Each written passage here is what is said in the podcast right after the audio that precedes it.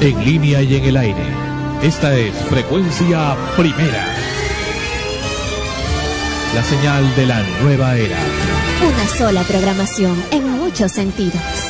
Desde Lima, Perú, Sudamérica. Extremos. Llega a ustedes por cortesía de cotear.pe. En el Perú, comprar o vender por internet es cotear. Este programa se retransmite en la earthmusicnetwork.com slash extremos. La comunidad nudista de Lima no podía salir a comprar, pero gracias a cotear.pe todo cambió. En nuestra comunidad no tenemos complejos, pero que tu mamá venga a visitarte desnuda, no, ya es demasiado. Pero por cotear compramos celulares, walkie-talkie, radios, todo lo necesario para tenerla cerca pero de lejos. en el Perú, comprar y vender por internet es cotial.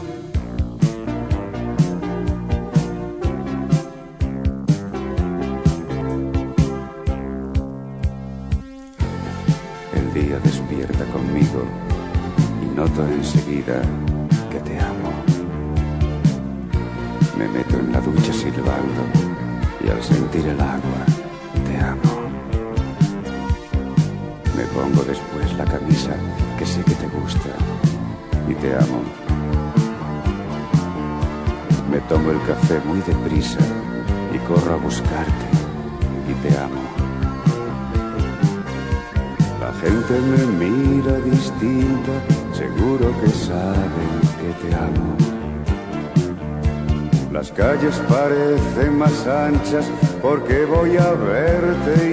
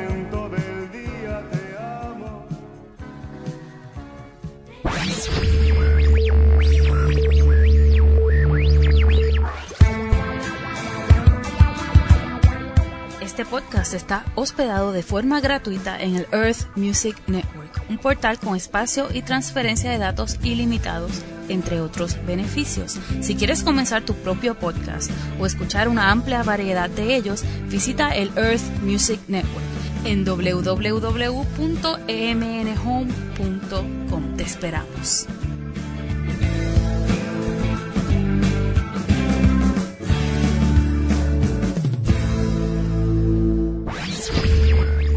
Y así con la voz de Sori, empezamos, Sori, así es, del Earth Music Network, empezamos Extremos, episodio 57. Bienvenidos. Mari está con nosotros, Ana Rosa y quien les habla, Sandro Parodi. Bienvenidos. Esto es el episodio 58 de Extremos. No, el 57 fue el pasado. El ahora, el, lo nuevo es el episodio 58. Bueno, ¿qué tal? Bueno, yo no sé qué episodio estamos, te sigo nada más, pero bueno, bienvenidos, bienvenidos a una nueva emisión de Extremos y efectivamente estamos acá los tres, parece que, que alguien eh, está, está haciendo mucho calor, pero bueno, estamos acá nuevamente para poder comunicarnos con ustedes y conversar sobre todo de cosas muy interesantes que han ocurrido en la semana y que nos interesa poder transmitir y que ojalá también podamos tener los comentarios de ustedes en el, en el podcast de Extremos. Bien. Y en todo, ¿no? Así es. La semana pasada, la, se- la semana pasada, hablamos sobre el tema de los cines. En efecto, Cineplanet ha respondido. Carmen Muñiz nos ha mandado un gentil mail, pero después de la entrevista, es decir, escucharon la emisión de Extremos y luego respondieron diciendo lo siguiente. Eh, señores, programa Extremos, Sandro Padodi, etcétera, etcétera. Lamentamos no haber podido participar en su invitación. Por el momento, Cineplanet no brinda ninguna entrevista. Muchas gracias por habernos tomado en cuenta y seguramente será en una próxima oportunidad. Bueno, eh, de ahí hay otro mail más, vamos a verlo también, que llegó más o menos una hora y media después. ¿Por qué? Porque nosotros le dijimos, lamentamos mucho la posición de Cineplanet, específicamente con nosotros, la misma que no aplican con otros medios afines a ustedes. El mayor índice de quejas recogidas por nuestras reporteras fue precisamente contra Cineplanet y hubiera sido importantísimo tenerlos para poder aclararlas e iniciar una subsanación. Si gusta, puedo pasarle los audios para eh, que los apliquen en su protocolo de calidad. Es bueno escuchar a los clientes, no solo decirlo. Voy a transmitir al público la posición de Cineplanet que usted me transmite, la cual, reitero, lamentamos. Y Carmen Muñiz de Cineplanet responde inmediatamente, dice, como usted bien eh, conoce, tenemos tres vías de comunicación con nuestros clientes. Pero si además nos brinda información de alguna incomodidad presentada por alguno de ellos directamente en su programa, gustosamente lo atenderemos y, pondré, y podremos eh, dar solución a algún reclamo o aclarar alguna duda si fuera el caso. Consideramos que el hecho de no aceptar entrevistas radiales, mejor ahí habría que agregar del programa Extremos de frecuencia primera, no significa, eso último es, entiendo que es el tácito que no lo ha puesto, no significa que no estamos interesados en saber lo que opinan nuestros clientes. Entre paréntesis, para eso tienen por supuesto medios afines a ellos. Eso entre paréntesis, cierro paréntesis nuestro. Por ello agradecemos, nos remita los audios correspondientes. Muchas gracias por la atención que le brinde la presente. Chau. Bien, eso es todo la respuesta de Cine Planet. Bueno, ¿qué más? ¿Qué más que decir? Nada, bueno, ellos sabrán, ¿no? Este, si es que quieren brindar o no alguna entrevista. Lo que sí, yo no vuelvo a ir a. Cine Planet. Así estén pasando Arnold Schwarzenegger eh, en un monólogo. No vuelvo a ir ahí. ¿Por qué? Porque es ir a perder mi tiempo, mi dinero y por supuesto salir más estresado de lo que entré. O sea que definitivamente Cine Planet, chau. Al menos en lo que respecta a mí, yo no vuelvo a ir. Hay gente que le gusta la mediocridad y la baja calidad, excelente que vayan ellos.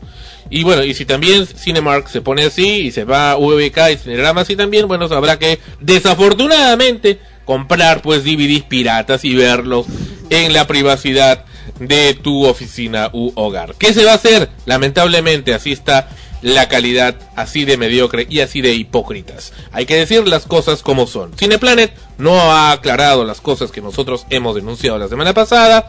Está mandando estos documentos que realmente son un insulto para nuestra audiencia. ¿Por qué? Porque sí, hacen, sí dan entrevistas a otros medios. Pero bueno, cosa de ellos, cosa de ellos y cosa de sus eh, famosas encuestas, sus famosas mediciones de, preferencia y su ridículo a lo planet que realmente ofende con voces de afeminados. A mí me ofende llamar a, un, a lo planet con una, eh, para que me responda un, un hombre con voz de afeminado. Realmente es irritante. Y eso entre las N, N, N quejas que existen, no solamente nuestras y mías, sino también de mucha gente en internet sobre esta cadena. Qué pena. Y bueno, Lamentablemente no es la única de la cual hay quejas, pero sin duda es la más saltante. Bueno, nunca he llamado a Cineplan, así que no puedo decir si son voces afeminadas o no. Pero un día te las grabo para que las escuches. Al cine, eh, muy pocas veces me fijo en qué cine estoy, o sea, si es Cineplan, es Cinemar.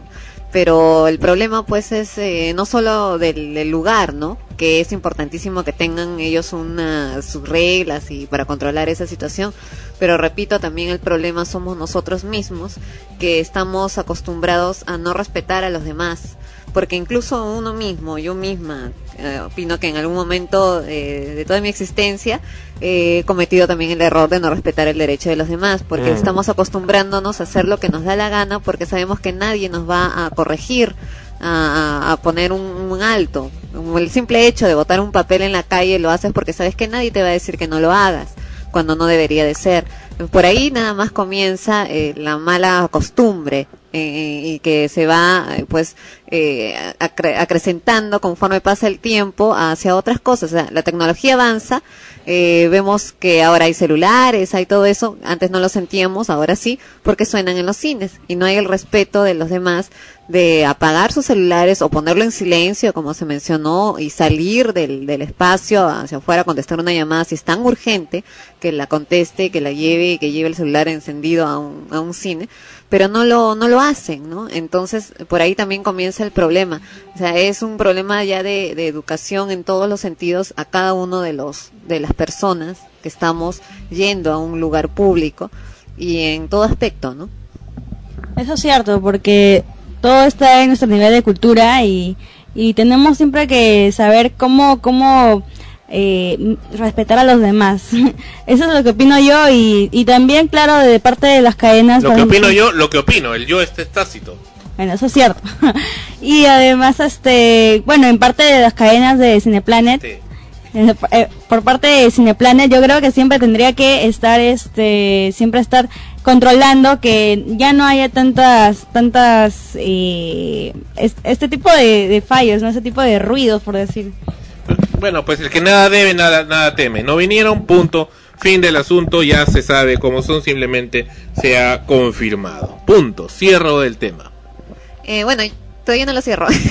Yo, lo reabre. Bueno, sí, creo que, que en general, ¿no? Una cadena de esta naturaleza de cines, un salón de teatro, un salón, salón de, té, de espectáculos, ¿no? En general, eh, de este tipo de, de, espectáculos que se, que se presentan para un público en general, ¿no? De que, que pueden ir niños incluso, en, en fin debe de tener ciertas eh, reglas que, que no necesariamente tienen que estar detrás de cada uno, porque también eh, no, no son niñeras, ¿no? De, de las personas que asisten a, al lugar.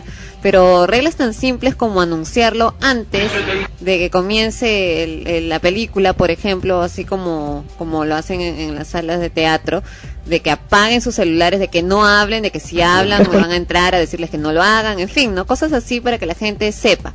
Ahora, sabemos que aún así diciéndolo la gente lo hace, pero por lo menos por ahí ya tú comienzas como empresa dando el primer paso diciendo, estamos advirtiendo desde el comienzo y no lo hacen. Mm. Segundo, ¿no? Que su personal realmente, realmente esté capacitado para poder solucionar este tipo de, de problemas. Es decir, que si alguien sale a quejarse, decir que hay alguien que está hablando, que está eh, molestando ¿no? el, audio en general de todo el público que está viendo una película, que realmente entren, que realmente le digan que, que apague su celular o que salga del espacio a hablar fuera o, que no hable, pues simplemente porque está molestando al resto y como ya se advirtió previamente antes de iniciar la película, que lo hagan. No que entran del costadito y no se atreven, creo, a ir a decirle a la persona que se calle, porque a veces pasa eso, o sea, se quedan en un costadito con miedo. O sea, he visto así Y- que, y- que y- sí, entran, sí. les dices no y se paran en la esquinita y le señalas quién es y, y no se atreven, parece que le piden permiso al pie para acercarse a decir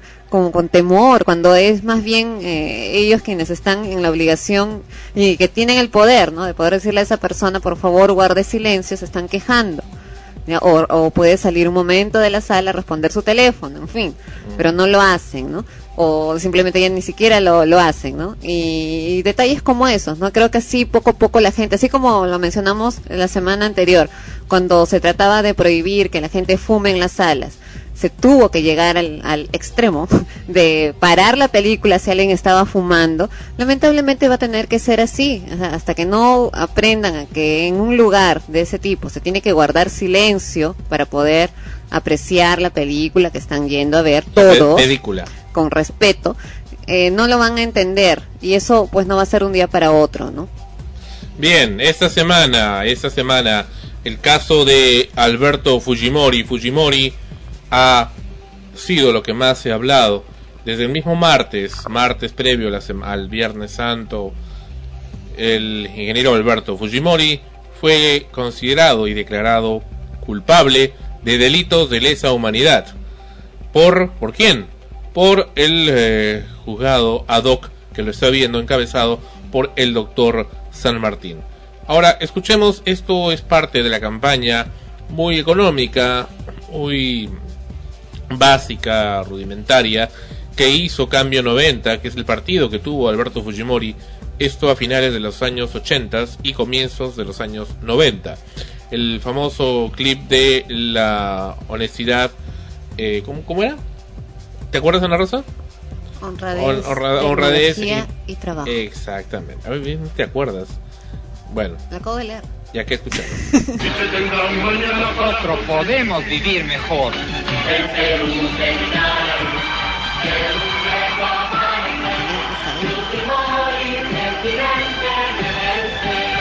Marca el 90, el símbolo del cambio. Hasta ahí, frente a una campaña multimillonaria sin precedentes, hecha por el escritor, bueno, hecha por la gente que apoyaba al escritor Mario Vargas Llosa. Pues, ¿Qué, qué es patita va a salir electo? Pues un comercial misio, ¿no? Y, sin embargo salió. Entonces, ese es un poco Son la, las paradojas. eh, nuestro son las paradojas, pero también cambió. Porque acá se le veía pues al señor Fujimori una persona mucho más cercana al pueblo, como parte del pueblo en realidad, un hombre de clase media. Se le veía pues una persona diferente a la que luego hemos apreciado. Y ahí viene lo que tú ya has dicho en programas anteriores, por qué la gente cambia.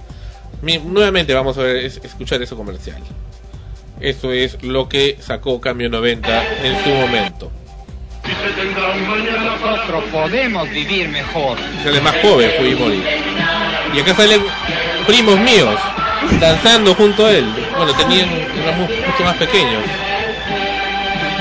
Marca el 90. Creo que Keiko Fujimori también canta ahí en el, en el jingle, si es que me han informado adecuadamente. O sea, ah, fue hecho prácticamente con la gente que quería buenamente ayudar.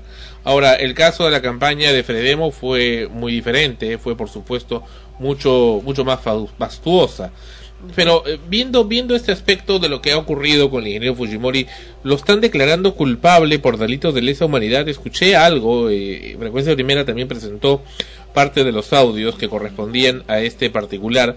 Y eh, en, estaban hablando de que después del, el- de la- del hecho ocurrido en, en Tarata, ¿Por qué razón el gobierno inmediatamente actuó y fue a la cantuta a tomar acciones y a tomar prácticamente esa universidad y a tomar pues eh, prácticamente la justicia en sus manos, ¿no? Y exterminar a esta gente a la cual se indicaban como terroristas y ahora dicen, según la resolución, según la sentencia, que estos individuos no eran terroristas. Pero vamos a ver qué tan, qué tan centrada era esa opinión de estos señores vocales. Escuchemos ahora lo que ocurrió. Y esto fue también transmitido por frecuencia primera en su debido momento. para garantizar su atraso de este San Martín de un Gisela Ortiz que es eh, familiar precisamente de a grupos subversivos. De los familiares de Cantuti Barrios Altos. Que... Esta es Gisela Ortiz la que está hablando ahí. Gisela Ortiz es la una de las familiares de uno de los mm, sindicados como terrorista.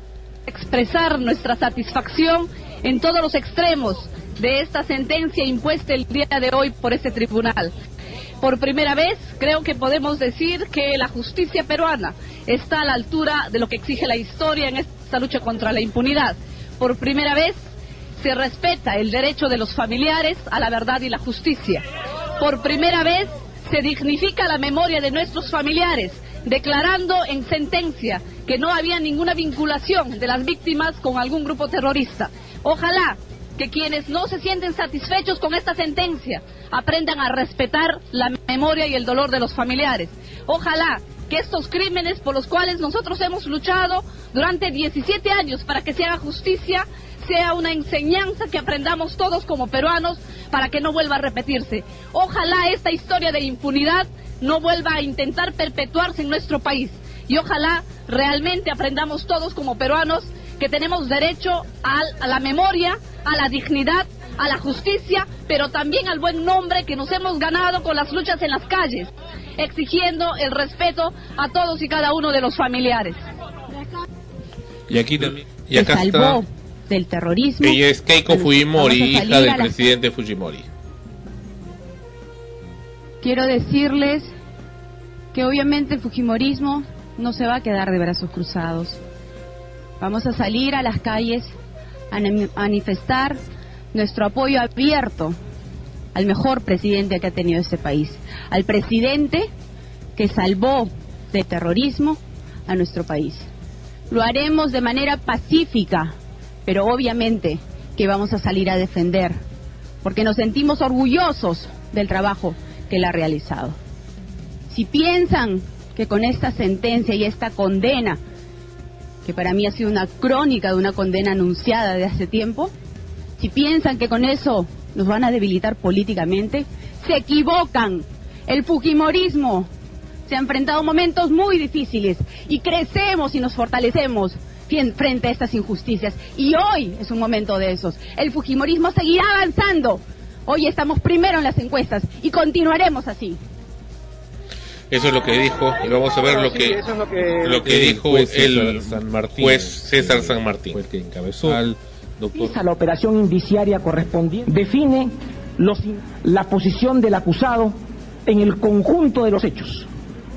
Define los indicios objeto de valoración, realiza la operación indiciaria correspondiente, confronta la posición de las partes en este tema y finalmente llega a una conclusión absolutamente racional, así lo entiende el tribunal, acerca de la participación del acusado. Llegado a este punto de la presentación de la decisión, cabe afirmar que el tribunal ha llegado a una certeza razonable acerca de los cuatro hechos juzgados. Este tribunal declara que los cuatro cargos objeto de imputación se encuentran probados, más allá de toda duda razonable. Por consiguiente, la sentencia que se emite es condenatoria. A estos efectos, para una comprensión más cercana del universo condenando analizado, a Alberto se leerán íntegramente las 247 cuestiones de hecho. Su lectura permitirá apreciar pormenorizadamente el curso de los sucesos y comprender el alcance del fallo. Bien, eso es la... Bien, ya lo escuchamos. Eh, están hablando inclusive que es sobre cualquier duda razonable, es decir, que es prácticamente inobjetable y perfecto lo que se ha dicho. Sin embargo, hay cosas como esa. ¿Por qué? Entonces, ¿qué cosas? ¿Qué es lo que querían? No entiendo realmente. que, que no se no se tome acciones, no se tome acciones frente al terrorismo, que se les juzgue, que se los lleve al poder judicial, están cuestionado, están cuestionado también en esa época, porque prácticamente ningún juez quería actuar frente a ese tremendo problema que era el terrorismo. Les daba miedo porque también se sentían amenazados.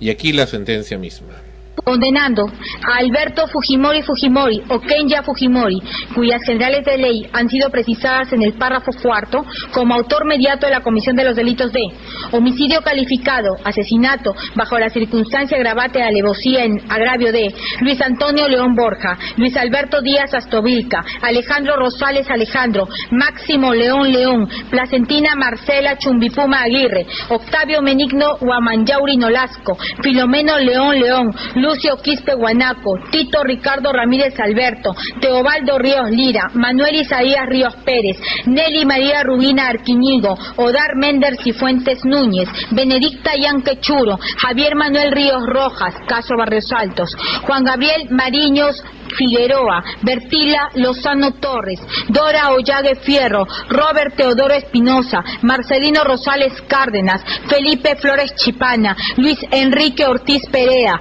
Richard Armando Amaro Cóndor, Heráclides Pablo Mesa, Hugo Muñoz Sánchez, caso La Cantuta, lesiones graves en agravio de Natividad Condorcahuana Chicaña, Felipe León León, Tomás Livias Ortega, Alfonso Rodas Albitres, caso Barrios Altos. Los mencionados delitos de homicidio calificado y lesiones graves constituyen crímenes contra la humanidad según el derecho internacional penal.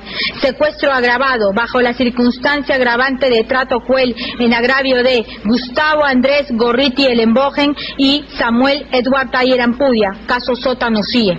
En tal virtud, le impusieron 25 años de pena privativa de libertad que computada desde el 7 de noviembre de 2005 en que fue privado de su libertad en Chile, atendiendo a la solicitud de extradición hasta el 18 de junio del 2006 en que obtuvo libertad bajo fianza y desde el 22 de septiembre de 2007 en que fue puesto a disposición de este tribunal, vencerá el 10 de febrero del año 2032.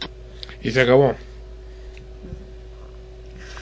Bueno, lo que pasa también es que eh, mucha gente eh, lo condena por sus acciones eh, en general, ¿no? Durante el gobierno que, que, tuvo a su cargo, que también hay muchas cosas realmente dignas de, de criticar y de condenar. Uh -huh. Y cuando se habla de esto, en su defensa él ha negado tajantemente haber tenido conocimiento.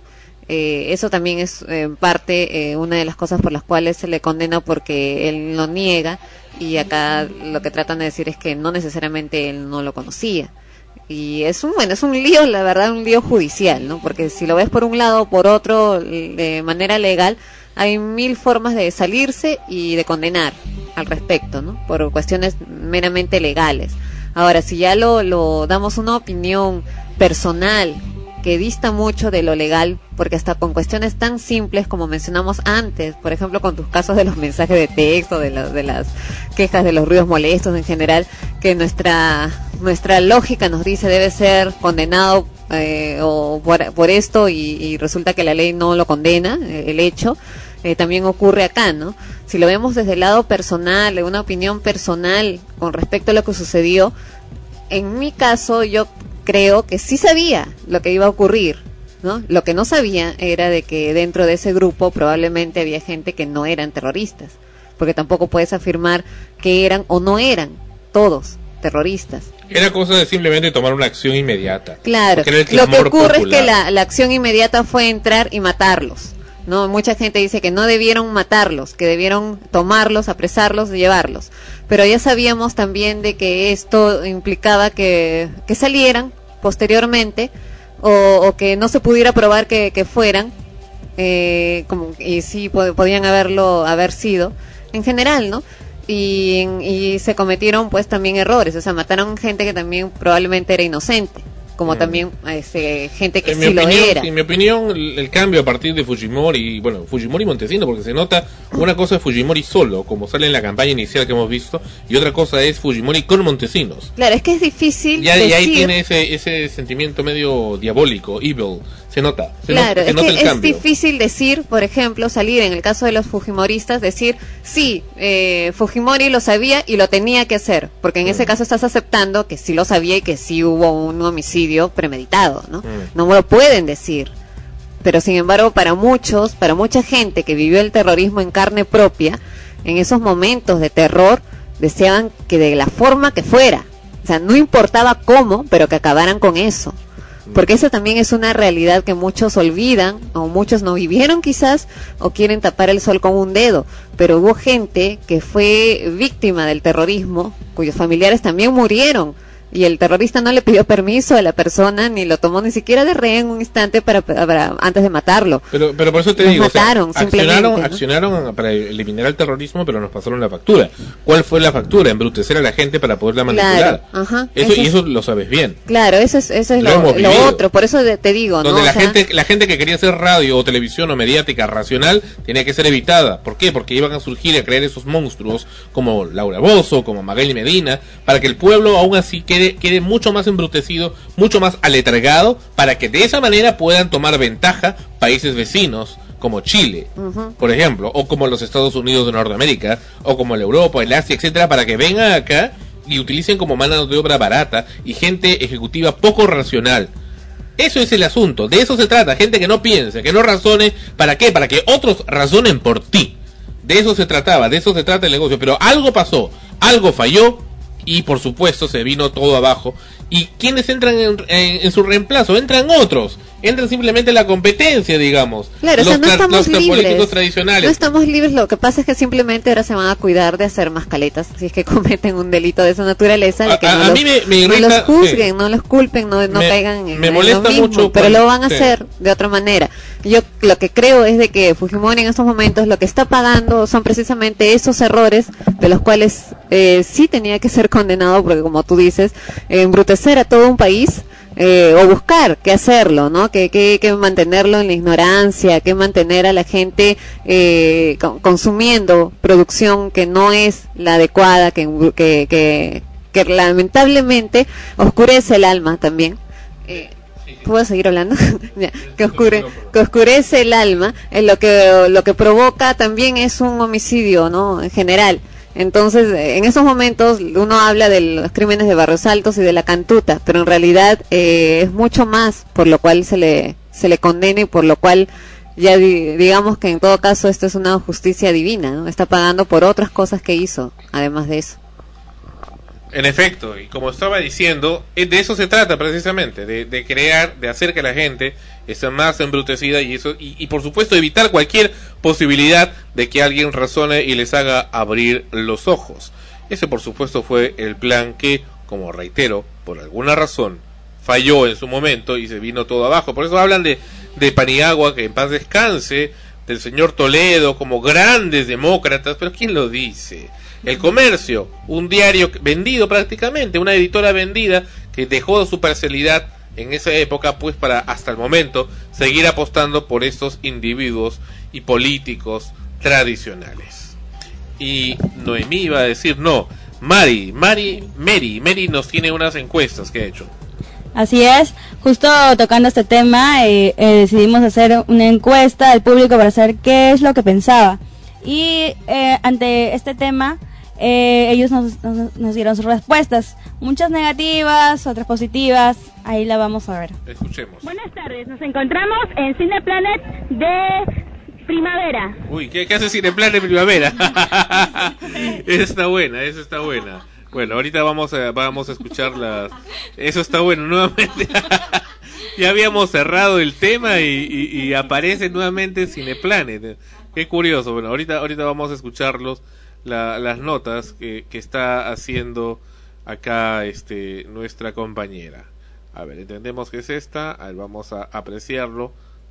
Frecuencia Primera, díganos, ¿usted qué opina acerca del juicio de Fujimori, la sentencia?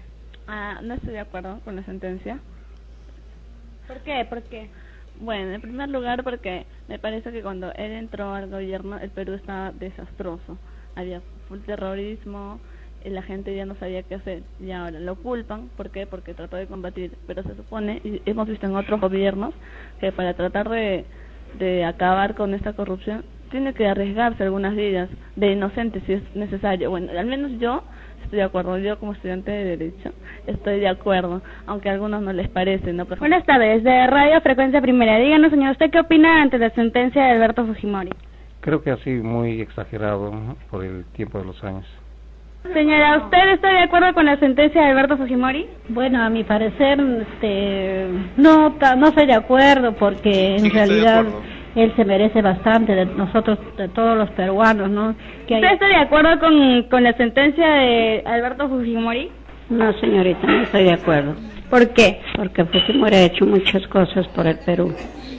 Somos de Radio Frecuencia Primera. Díganos, ¿usted qué piensa sobre la sentencia de Alberto Fujimori? Bueno, realmente no he estado muy este, atenta a todo lo que hacía su juicio, pero sí me parece injusto la sentencia que es una es un tiempo demasiado largo para su edad. Además, yo bueno, eh, no, eh, no, mi te iba a decir, Mary, Mary, este, bueno, ahora tú te has puesto en la misma posición del comercio, ¿no? O sea, solamente que en el otro lado. No, Porque no. el comercio estaba, eh, ha hecho unas encuestas de lo más payasas, que suponen ahí a todo el mundo, solamente uno, hay un, un- uno, un desubicado.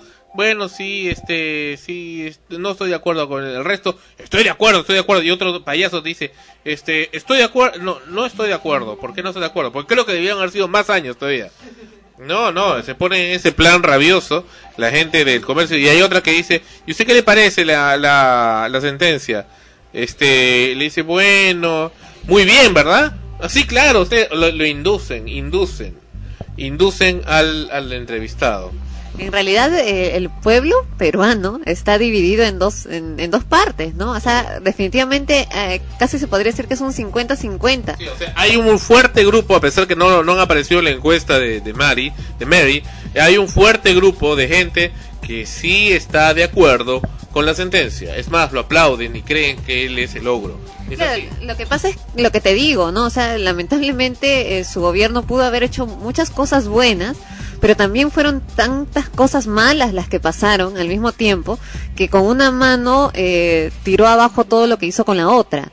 Entonces la gente ya opina en, en base a la experiencia propia, a los malos momentos que, que pudieron haber vivido, a que si lo despidieron del trabajo y nunca más consiguió otro, por ejemplo, ¿no? O sea, ha habido casos así, a que si eh, lamentablemente tuvieron algún familiar dentro de ese grupo que murió, eh, en fin, y, y- o, o como nosotros también podríamos decirlo, ¿no? O sea, nosotros trabajamos en un medio y fuimos echados eh, a, a la calle, así, un poco más así con patadita, ¿no? ¿Por, ¿Por qué? Porque... Humillado. Claro, ¿y por qué? Porque nuestro programa o lo- nuestra producción no seguía, pues, ¿no? La, la línea política de entonces, ¿no? Y no a propósito, sino porque simplemente eh, era una, una cuestión de convicción. Entonces también podríamos decir, sí, estamos de acuerdo con la condena. En realidad cada uno creo que, que si aceptas la condena, eh, la aceptas no por el, el caso en sí por el cual estás siendo juzgado, sino por tu experiencia, por lo que viviste y por lo que dices, bueno, merece estar en la cárcel y pagar por todo lo malo que hizo. Más no eh, te centras realmente a ver eh, el caso, ¿no? O sea, en realidad uno lo juzga por todo lo malo que hizo, ya porque en realidad sí, o sea, también merece ser juzgado por eso. Ahora, en el caso de, concreto del terrorismo, el que menos, pues que vivió esa época, eh, se pone al contrario del lado, ¿no? Dice, no, se acabó con el terrorismo, suficiente. Con eso ya este, se le perdona todo. Algunos también piensan así. Y he estado recibiendo varios mensajes de gente que dice que sí, ¿cómo puede uno decir que Fujimori no es culpable? Si dicen, él mató a mi hijo, él mató a mi familia, dicen, o sea, tan, tanto lo han concientizado estos medios izquierdistas a la gente que les han hecho con, asociar su odio, sus frustraciones y, efectivamente los, los, los tremendos y tremendos e injustos excesos que ocurri- ocurrieron en esa época de guerra con esa sola persona. Él es el gran culpable del asunto. Pero hay este, ah, pero hay dos, dos, dos bandos, pues dos respuestas así encontradas y yo creo que muchas personas cuando se les hacen las encuestas se sienten como, como que no quieren, no quieren dar sus respuestas si están a favor o en contra por lo mismo que no se quieren ver enfrentados consigo mismo, con sus propios familiares, incluso hay ideas que se encuentran entre Es ellos. que, claro, es que es difícil, por ejemplo, decir, no, no estoy de acuerdo, qué bien que los mataron.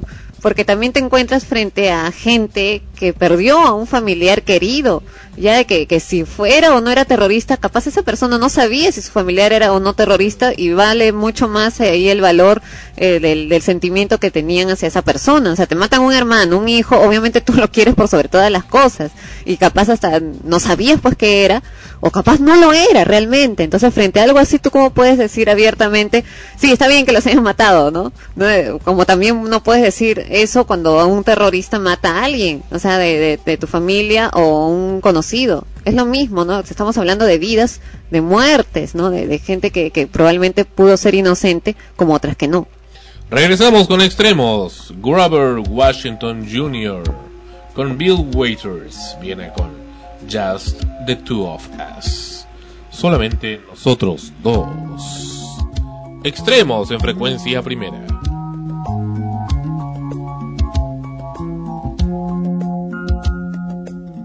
I see the crystal raindrops fall, and the beauty of it all is when the sun comes shining through.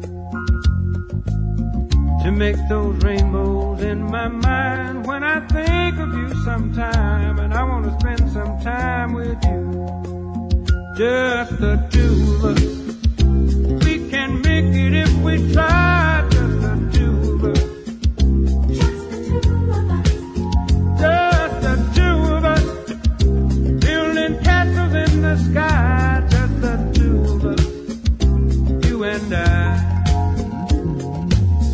We look for love, no time for tears. Wasted water's all that is, and it don't make no flowers grow. Good things might come to those who wait, but not for those who wait too late. We gotta go for all we know just the two of us. We can make it if we try, just the two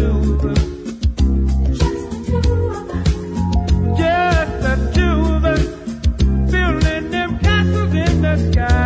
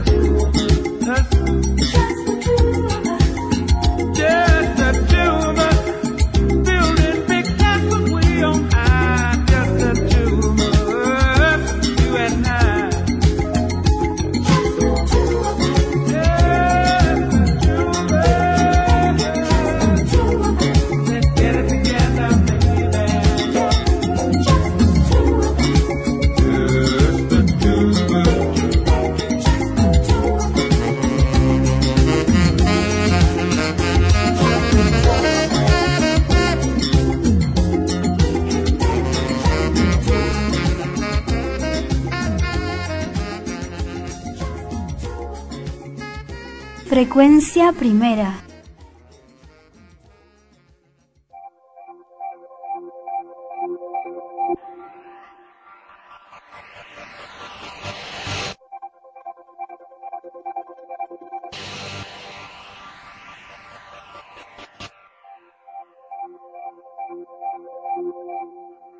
Extremos, episodio 58 en frecuencia primera. Era Grover Washington Jr. con Just the Two of Us. Solamente nosotros dos. Románticos, como siempre. En frecuencia primera. Bien, continuamos con el programa y otro asunto que también queríamos ver ya desde hace varias, bastante tiempo era este que me que ya Ana Rosa nos ha comentado bastante y también ustedes sobre el asunto de Nestlé y su producto eh, los helados Donofrio, ¿recuerdan? Sí, claro. Mm, bu- bueno, ¿Y tú, tú- tú has comido los helados Donofrio? Claro que sí, desde niña, siempre. Desde niña. pues ahora le, le das la razón a esta gente. Pero bueno, Donofrio es una marca muy antigua en el Perú. Se habla que el, eh, primer, el primer heladero era un hombre de apellido Donofrio, italiano precisamente, que se le ocurrió comenzar a preparar sus helados y venderlos y comenzó a tener éxito y nadie pensaba pues que, que iba a surgir tanto hasta que puso su heladería y comenzó a crecer el asunto y bueno ya con el tiempo esta marca ya reconocida de helado fue comprada por la empresa Nestlé, esa empresa suiza Nestlé, que también, eh, bueno, tiene una franquicia chilena que ha comprado en la región a Donofrio. Y bien, lo que estábamos comentando es esta página web que tienen estas gentes llamada A quien no le gusta Donofrio. Y en esta página eh, realmente tan eh, irritante y, y ridícula es donde ellos tienen un test, un supuesto test de que debe ser hecho por la gente que no le gusta el producto que ellos tienen de los productos Donofrio. ¿Solo por los que no les gusta? Sí, dice, a mí no me gusta Donofrio. Pues tú marcas acá y te vas a una encuesta. Y ahora vamos a analizar esta precisamente, esta encuesta.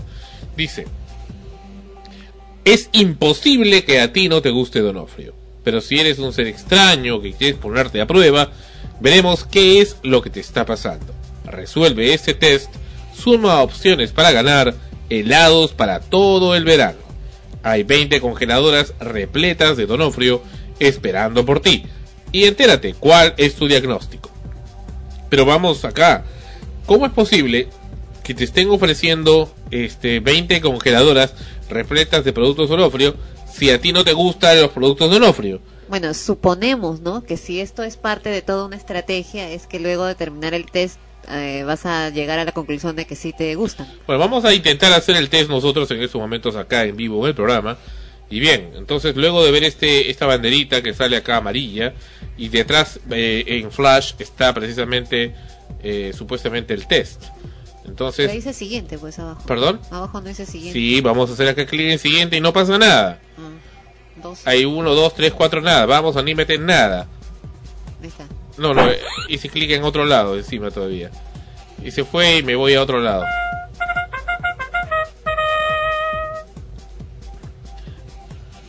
A ver, volvemos acá al asunto. ¿A quién no le gusta? Y sigue el asunto. No, no hay forma, No hay forma de el poder entrar, no hay forma. Pero la otra vez entraste. Vamos, a- eh, por eso ves, vamos a intentar entrar acá. ¿Qué es lo que haces? Oh, subes y dices usuario y clave. O sea, tienes que tener un usuario y una clave para poder hacer el test. Pero la idea es que el test lo puedes hacer libremente y después te registras. Claro. Le- y es más, hasta el test debería ser anónimo. ¿No? De eso se trata. Bueno, vamos a hacer todo el trabajito de registrar. O sea, si, si no estás registrado, regístrate. Vale acá. Con toda la paciencia del mundo nos registramos. Y se nos abre otra otra mm, capa de flash donde dice regístrate. Bueno, vamos a poner acá. Al nombre de quién lo ponemos. Alfonso Pagaza. Vamos a poner acá. A ver, al nombre de él. Sexo. Ah, masculino, bueno. Vamos a poner que nació el primero de enero. ¿De qué año?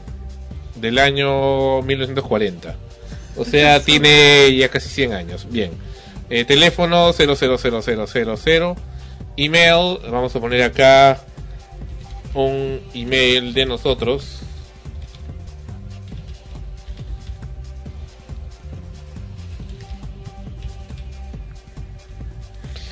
Y estamos en esos momentos intentando crear la cuenta. Bien, vamos a poner acá este programa extremos. Extremos le vamos a poner. Ah, Perdón, encima no se puede escribir bien acá. Extremos 1 vamos a poner. Estamos llenando, amigos escuchas, esta este formulario previo a poder hacer una encuesta anónima. Escuchen y noten la contradicción. Calle Los Helados 900. Ya, departamento. Ah, su, qué pesados. Eh, Ana Rosa anda comentando, pues mientras yo voy llenando. Que vaya, que a ver, ponte... Regístrate. ¿qué- cuál- qué- Ya terminé, pues. No puso distrito. Estás en el siglo pasado, ya terminé. Regístrate. Y nada. ¿Qué pasó? ¿Qué? Algo falta. Ah, sí, debo aceptar recibir información de Donofrio vía SMS. Eh, Encima todavía, encima me obligan a recibir el mensaje SMS. Ah, ya. el teléfono que has puesto. ¿Qué teléfono el teléfono? Ah, ya. Ah, le vamos a poner 226. Y vamos a ponerle el teléfono de quién? De. de, de- ya, bueno, censurado. Ya, regístrate. ¿Qué pasa? Todavía no, no se puede. 99900. Ya, por fin. Regístrate, suma cinco opciones. No se puede. No registra seguro el número. ¿Cómo? Capaz no registra el número. ¿Qué número? No existe. Pero si ya lo estoy poniendo acá. Ah, distrito. Quería que ponga distrito. Ya, Barranco. Por fin. No, pues pero has sacado el... el- ¿Cómo? has, has sacado lo de si acepta. Ya, sí acepto, ya. Tampoco. Nada. Pero, pero fíjense lo complicado que es esto. Bueno, yo a estas alturas hace rato que ya había El correo el ya existe, me ponen acá arriba. O sea, recién me doy cuenta. Por Dios, realmente de lo más complicado para poder llenar. Vamos a poner otro. Ya. Ya, pero no se, no se supone que es un que te crean un correo. No, no, no, estás poniendo acá que tienes que poner tu correo como usuario. Ay, ay, alguien ya se inscribió con ese correo. Exactamente, bueno. Ya vamos a poner el correo de- del programa. Ya si también existe ese correo del programa, ya pues ya no, no sirve esto para nada. A ver, por fin. Espere mientras lo registramos, dice. Seguimos intentando, Ahora amigos van a escuchas. llegar un montón de publicidad al correo de extremos. Porque estás aceptando que... que- No, pues se le puede filtrar. Espere mientras registramos y acá sigo intentando registrarnos. Bueno, parece que no es posible aún lograr hacerlo. Y Eso no, es para si no te gusta. Y ese si no te gusta. o sea, y si sí te gusta, no pasas ningún test. No, no pasas ningún test. O sea, ¿Te, te das cuenta? Por lo pronto estamos, hemos pasado, ¿cuánto tiempo hemos pasado ya de esta sección? Ya como casi 10 minutos intentando registrarnos en esta cosa que es bien difícil. ¿Quién ha hecho esta maravilla de página web? Incuba, pues tenía que ser Incuba. ¿Quién más va a ser? Y un tal joexp.com, el gran ocurrente de esta cosa. Ah, sí los conozco. ¿Conoces? Sí. ¿Quién es? Nos prestaban su, su, su oficina, su, un espacio para ensayos. ¿Y qué tal? ¿Es buena gente? Sí. ¿O hay que traerlo acá al programa? ¿Cómo se le ocurrió hacer esta cosa? Me da la impresión que la programación lo ha hecho, lo ha hecho la gente esta de, de Incuba. No, pero date cuenta que, o sea, estamos hablando de Nestlé, ¿no? Pero la, en realidad la agencia de publicidad o diseñadores son lo último, ese es el último paso. Hay toda una estrategia de marketing que, que parte desde la misma empresa. Por eso es que ahora empresas así de esta naturaleza grandes tienen su propio departamento de marketing donde elaboran y prácticamente... eh, Bien, noticia. Acabamos de ingresar. Con el usuario clave parece que ya lo registró. Ya nos hemos finalmente registrado y ahora se devela y ponemos acá siguiente y esperamos que ahora sí funcione. ¡Oh, maravilla!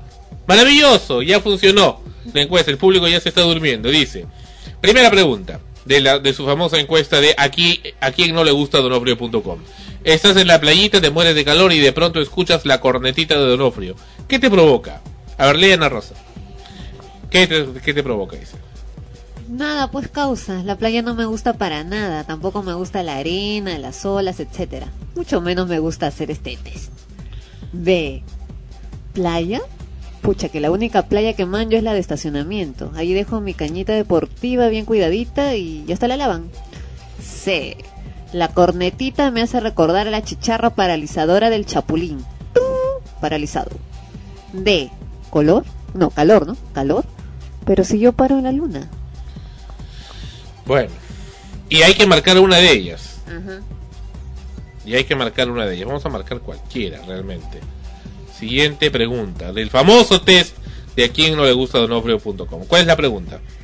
¿Deseas helado en copa, vasito o con palito? Dice la A, palito, suave que te chorrea el helado. Chorrea el helado en el criollo sentido, peruano, ¿no? sí, implica homosexualidad. Un vasito tuntún, AE, otro pasito tuntún. Caramba, sigues molesto, sigues molestando con esta nota del helado, ya suéltame pues. En copa se toma el vino, ignorante. Vamos a poner cualquiera de estas respuestas. Tercera y penúltima, afortunadamente, eh, pregunta. Dice, ¿para ti el verano es? A. Mi gato favorito. Tengo cuatro. Primavera, otoño, invierno, pero verano es el más engreído de todos. B. Es la voz, brother. Me das una mano para manejar hasta Asia y la pasamos bravas. Brother lo escribe con D, por cierto. Ajá. C. Etimológicamente viene de las palabras ver, de observar. Y la otra mejor no te cuento. D. No sé. A mí me contaron que en Marte el calor es más bravo todavía. Ya, y la última pregunta de este test que hace Nestlé en su página de a quien no le gusta donofrio.com, creada por la gente de Incuba. Dice, y por último, en el verano haces castillitos. Los castillitos son los castos de pequeños, creo. El único castillo que me acuerdo era el ajato de Drácula. Drácula con D minúscula le pone. Y tenía una onda dark increíble. Castillos son los de Europa. Quiero estar en esos donde los más fichos visten hasta con guantes. Y finalmente D, pero claro, en el mundo de la ilusión todos los todos vivimos en castillos. Ven, te invito. Entonces tienes que marcar cualquiera, no puedes poner ninguna. Y se acabó la encuesta. El resultado de la encuesta dicen, eres más, trito, más triste que un depre. Chocherita, ¿qué pasa? Dale un poco de optimismo a tu vida, pues es hora que disfrutes de toda la diversión y el sabor de un donofrio. Sigue sumando opciones de ganar. Helado donofrio para todo el verano. Fácil que armas una fiesta para levantarte el ánimo. Había otro que hablaba de las pezuñas del animal también. Pero, en fin, ¿Qué tipo de inteligencia cree que tienen los jóvenes peruanos? ¿Que son unos imbéciles? ¿Que son una sarta de débiles mentales para hacerles ese tipo de encuestas? Una encuesta tan cerrada que no te da opción para poner ninguna de las anteriores. No, evidentemente no es una encuesta para saber por qué no te gusta el No es helado. una encuesta, es Pero una falta de respeto. Pues. Es una farsa. Es una farsa. Es una farsa, tú lo has dicho, pero ellos están insistiendo en la encuesta de a quién no le gusta donofrio.com. Primero que es bien difícil poder ingresar a la encuesta. Y una vez que lo logras, imagínate todas la- las cuatro estúpidas preguntas que te están haciendo. O sea, al final no se sabe en realidad si no te gusta o si te gusta o si te gusta o no te gusta. No, es que ese no es el objetivo, pues.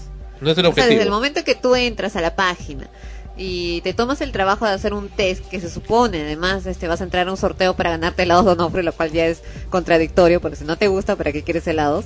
Es porque en realidad no eres de los que, salvo casos aislados en los cuales, si, si yo fuera tú, por ejemplo, este, no me hubiera tomado el trabajo de hacer todo el test y meter, eh, todo el, para el registro y meterme, ¿no? Porque simplemente no me interesa.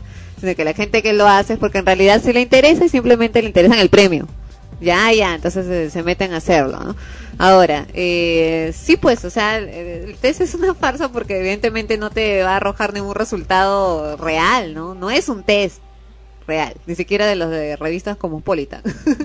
no, o sea, no, no es un test que te, que te arroje ningún resultado real. Es simplemente un pretexto para poder ingresar a un sorteo. Las preguntas realmente, la forma como lo pone, pero aunque se hubiera sacado algo, ¿no? Las sensaciones que tienes cuando consumes el helado. Claro, eso sí. o no, eso, o eso no sé, sí. algo, algo que se relacione, pero han puesto cualquier idiotez. Eso sí, el Entonces, a- a contenido lo, lo que me molesta es que están asociando que el peruano, el, el joven peruano, es un imbécil, que es un débil mental, que es una persona con un nivel, eh, un umbral de raciocinio casi al suelo. Y que por supuesto no puede entender una encuesta. ¿Quiénes sí lo pueden entender? Los jóvenes chilenos, por ejemplo. No les vas a hacer una encuesta de ese tipo a un joven chileno, es una ofensa. Entonces, ese tipo de cosas xenófobas, ese tipo de cosas de humillaciones son las que a mí me molestan tremendamente. Esa página es un insulto a los peruanos. Esa página es un insulto a los jóvenes peruanos y no debe seguir existiendo así como está. Esa campaña de a quien no le gusta Donofrio lo que pretende es exterminar la marca Donofrio, una marca peruana. Una marca peruana, ciertamente que reunió la tradición italiana de hacer helados por un migrante, un migrante italiano hacia el Perú que puso acá los helados, tiene una tradición, tiene un cariño, tiene un amor y que fue simplemente industrializada por Nestlé y quitar y quitándole todo el humanismo, todo ese amor que existía y quieren quitarnos esas cosas a los peruanos. Esas son las cosas en los que reclam que la- por las que reclamamos.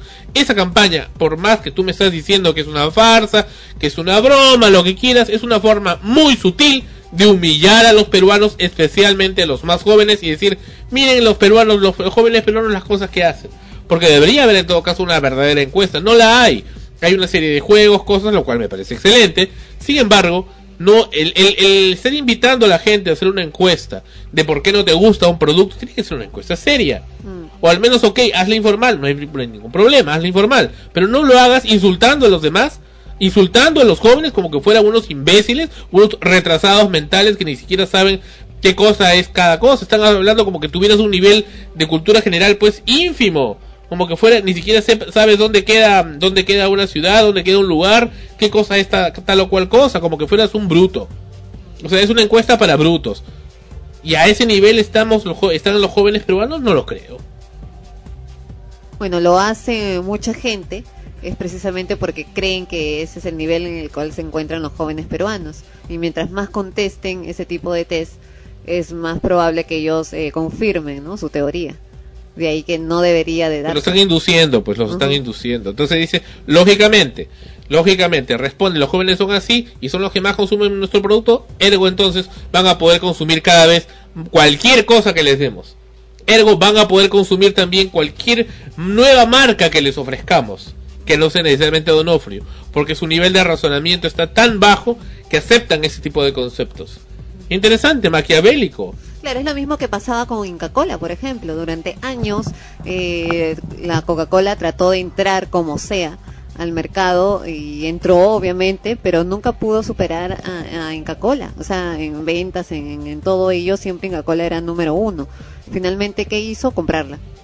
Y lamentablemente vemos que pues el, el sabor en general de la gaseosa, o sea, uno ya lo relaciona o lo asocia, ¿no? Por una cuestión ya personal, de costumbre, de, imagen, de marca, pero no es la misma, no es el mismo sabor, ¿no? Que, que tenía antes. Hay algo que, que definitivamente ha variado, que ya no es, ¿ya? Y es que ya no es pues el original, ¿no? O sea, ya, ya lo, lo tomaron otros, ¿no? Y al tomarlo otros, no lo tomaron porque, ah, ya, vamos a crecer, sino porque, ah, no, como me, me hace la competencia, vamos a sacarlo del camino, ¿no? Y lo mejor es cómpralo, pues, ¿no? Y está en tus manos. Y justamente tocando ese punto, pues de sacarlo del camino, posiblemente que eh, Nestlé haya querido hacer quedar mal al mismo Donofrio, que como nosotros tanto lo conocemos como una marca peruana, eh, podemos eh, olvidarnos o tal vez hasta llegar a odiar esa marca por el mismo hecho que nos denigra eh, respecto a sus tests y a, y a esta última campaña que hicieron de helados un sol, ¿no? Y te- posiblemente Nestlé lance un nuevo, un nuevo helado con una nueva marca para ponerle punto final a Donofrio. Los mismos trabajadores de la empresa, escuché, ¿no? De algunos que, que tienen años trabajando, ah, han comentado en, en medios, cuando han llamado también a otras radios, a decir, a quejarse, a decir, pues, de que Donofrio, a partir de que fue comprada por Nestlé, eh, cambió muchísimo todo internamente también, la organización, el trato a los empleados, en fin, para mal, lamentablemente, y que esta campaña de la famosa campañita de los helados a un sol que, fue tan, pero tan comentada por, por lo desastrosa que fue, eh, solamente es una prueba más de, del- de lo mal que, que están manejándola, ¿no? Con esa quizás intención en el fondo de desaparecer la marca. Eh, simplemente y te ofrecen otra, pues no, o sea, otra eh, de otro país y que evidentemente al estar tú desanimado con la marca que acostumbras, por ejemplo, ¿no? Uno sale y ante esa circunstancia, ese malestar, pucha, que me están estafando cuando no, ah, me voy a comprar un otro, ¿no? Un Lamborghini, un Artico, cualquier, cualquiera que encuentres en el camino, pero no compro Onofre, pues, porque, este, porque son unos estafadores, ¿no? Ya los mismos empleados, los mismos heladeros, ¿no? Han quejado porque dice que, que ellos pagaron pato, ¿no? Todo el mundo se les echó encima a ellos y hasta ha habido gente que han, que han maltratado, que han golpeado, que han tenido que salir corriendo. Sandra, ¿por qué me miras así? Estoy, estoy escuchando atentamente. Ah, ya. y bueno, ¿no? Ese es el problema. Pues ahora, ¿cuál es la, la solución? Porque uno se queda también así pensando, ¿no? Ya, entonces, ¿qué? Eh, porque ahora están diciendo, no compren helados Donofrio. ¿no? Ya, tú dices, ya, no compro helados Donofrio por, por ese motivo. Pero si en el fondo lo que quieren es desaparecer la marca, entonces tú dices, no, pero entonces mejor si compro, pues, ¿no? Pero al mismo, o sea, ellos ganan por los dos lados. Porque si no las compras y logran desaparecer la marca, ganaron por ese lado. Y si compras, les está dando también. Es una paradoja, pues, porque todos, todos ahora están medio como que confusos y más bien creen que, que Donofrio es una marca y que no saben que en realidad Nestlé, o sea, en realidad sí lo saben, pero lo ignoran, que Nestlé es en realidad la marca, la marca madre, por la que decir- está manejando el Claro, asunto. y sin embargo están comprando productos de Nestlé, otros, cualquier otro tipo de productos de Nestlé y no Donofrio. Ya, y bueno, también la competencia aprovecha un poco esto, ¿no? Porque dicen que también Lamborghini ahora va a Claro, y tontos su- que fueran, ¿no? Claro. O sea, al, al toque. Y inteligentes, pues, ¿no? Hábiles. Una, una campaña de correos aparentemente enviada por lo- una de estas empresas colaboradoras de, de Nestlé, en la que se decía que eh, el eh, Alicorp, eh, con su producto helados Lamborghini, iba a lanzar una campaña también por helados Azul. Sin embargo, eh, Alicorp no tardó mucho en desmentir esto, que por supuesto iba a ser también una farsa. Claro, ¿no? Porque ya también eh, todos estamos terminando el verano. O sea, es lógico que aparezcan muchas campañas, muchas promociones para poder terminar el stock de helados que tiene. Entonces, no sería raro y ni siquiera sería una mala idea, ¿no? Pero si lo vas a hacer, tienes que hacerlo bien. Eh, no, pues burlándote de la gente, porque esa es una burla, ¿no? O sea, no solo es la estafa, sino es la burla a que se creen que eres, ¿no? O sea, para, venderte eh, gato por liebre. ¿no? Y en este caso, si otra empresa hace algo, me imagino que no va a ser lo mismo, pues harán algo mucho más original, ¿no? Regresamos, regresamos, regresamos, regresamos con extremos. Esta canción es maravillosa. Lorena McKennitt. Mummers, Mummers Dance. La danza del mimo. En extremos en frecuencia primera, donde la emoción de la radio está.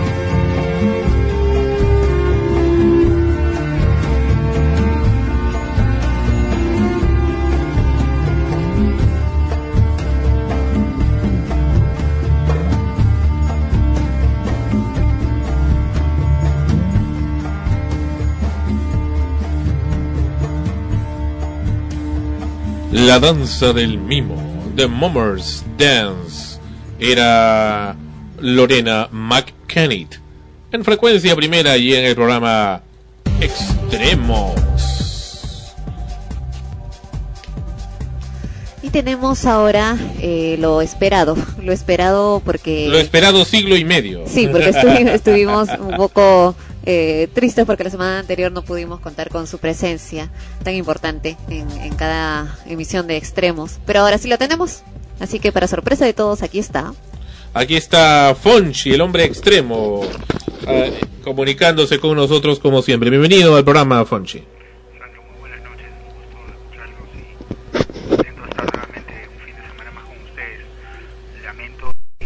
el no haber podido estar con ustedes la semana pasada un poco mal de salud agradezco mucho buenos deseos y comprensión. Bien, cuéntanos. Estamos conversando la- el programa pasado, bueno, los programas anteriores también, sobre este tremendo ataque que sufrió Frecuencia Primera hace algunas semanas, un ataque informático por el famoso virus Chura, un virus hecho por un niño de 12 años en China.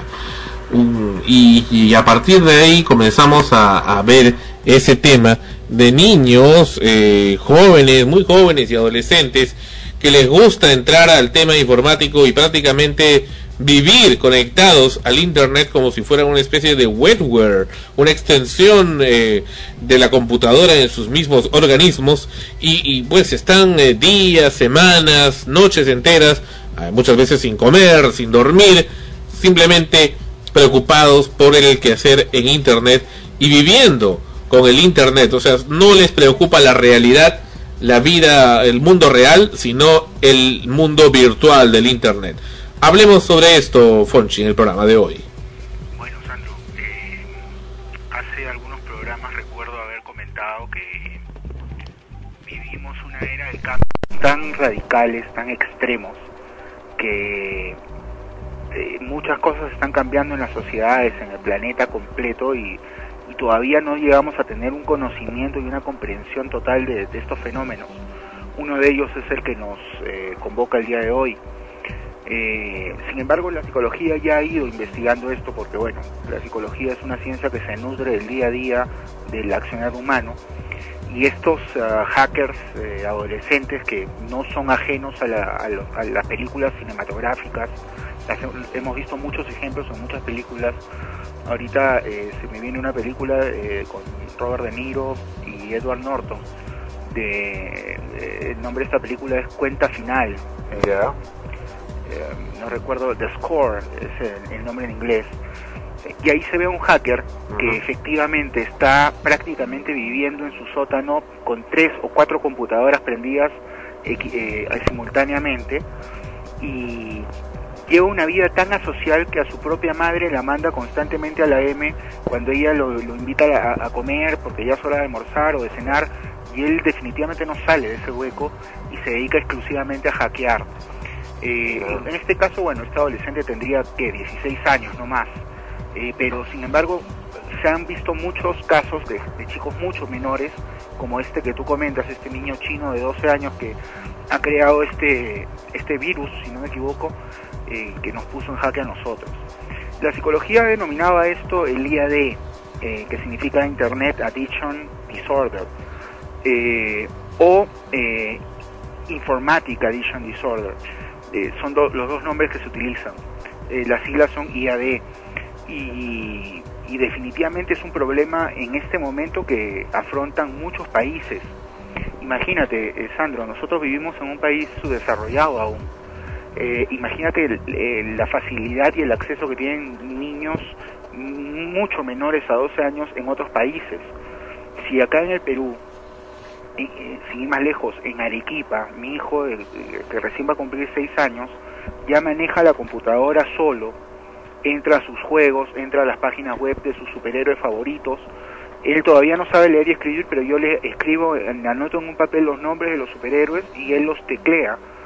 Y ya maneja el mouse y, la internet perfectamente. Imagínate, eh, siendo un país subdesarrollado, cómo es este fenómeno en países desarrollados como la China, eh, toda Europa, eh, Norteamérica, etcétera.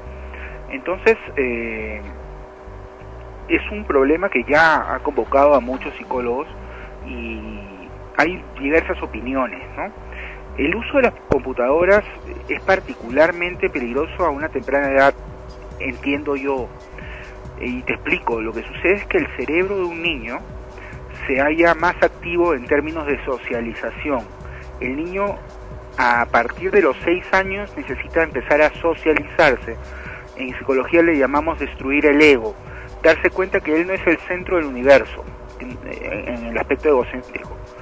Y si ese niño está pegado a la computadora durante horas y tiene un acceso ilimitado a la, a la computadora, definitivamente no se va a socializar, porque la computadora eh, es, eh, eh, no, no permite a, a niños tan pequeños interactuar con otros niños eh, en la vida real, lo hacen de manera este, directa, ¿no? mediante el correo, mediante el Facebook y estas eh, páginas que han aparecido de contactos. O el chat, ¿no? O el famoso chat del Hotmail y otros, eh, el MIR, etcétera.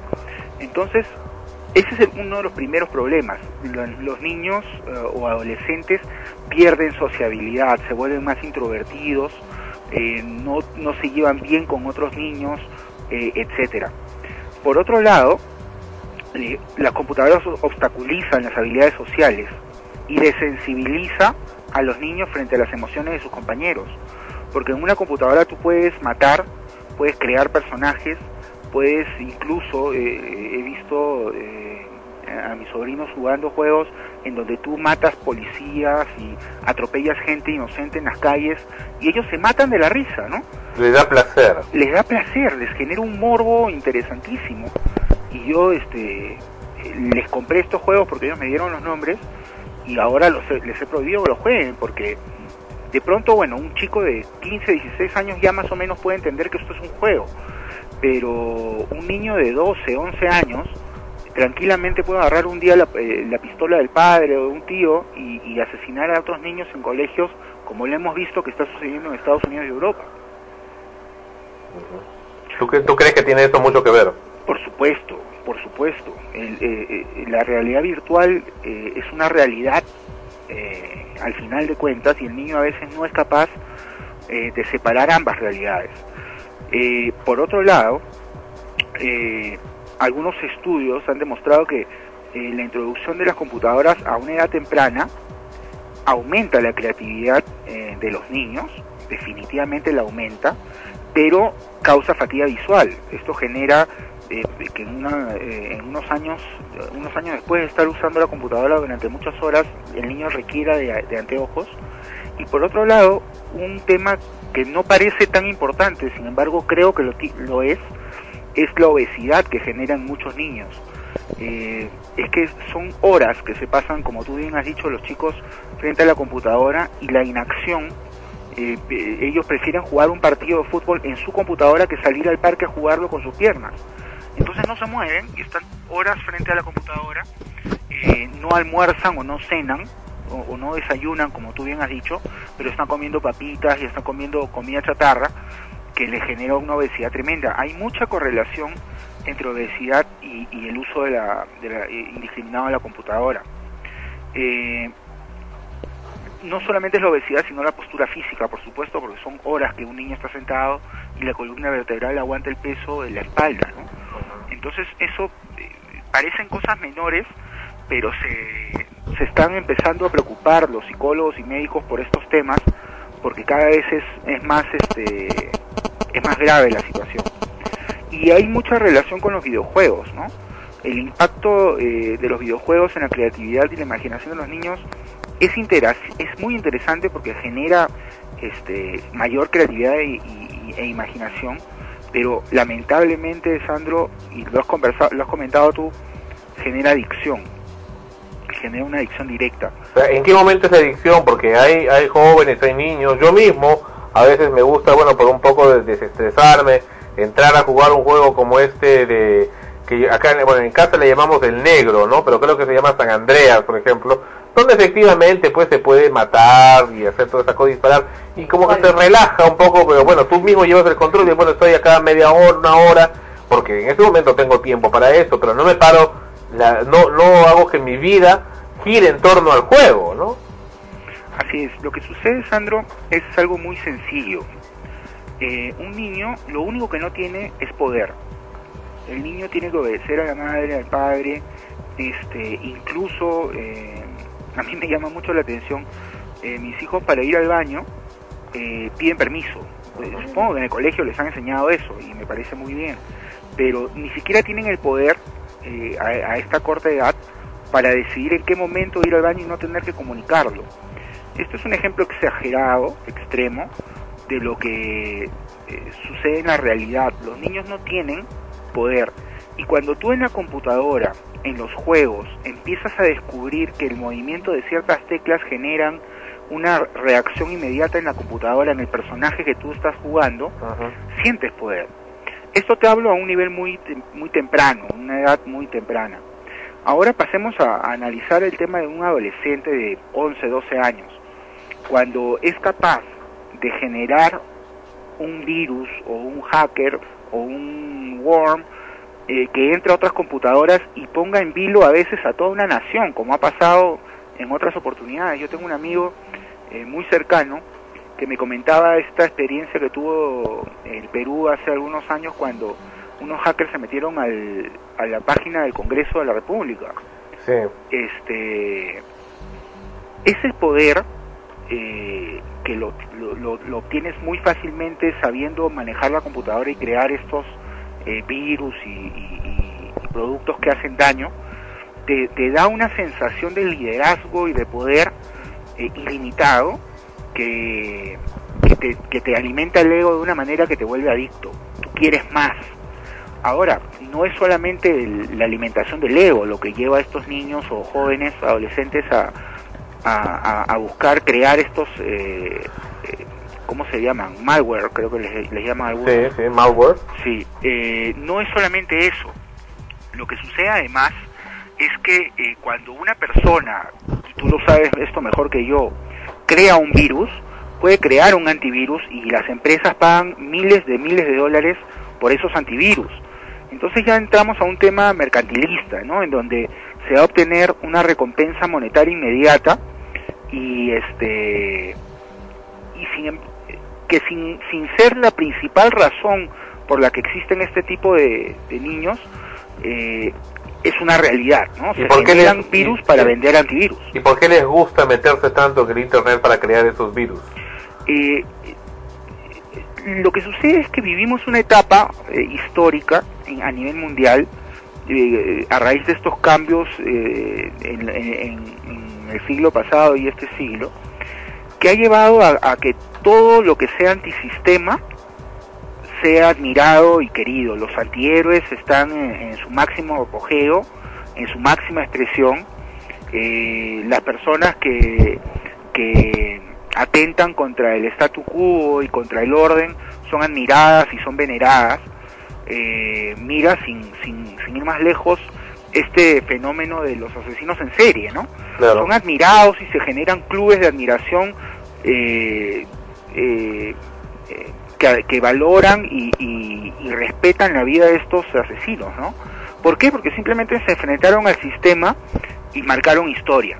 Un niño que logra, o un adolescente que logra crear un virus que puede eh, poner en jaque o, meter en problemas a una empresa, una entidad, una emisora, una familia, una organización o un país que es más grave, inmediatamente se siente eh, importante eh, existencialmente hablando porque fue contra el sistema, ¿no?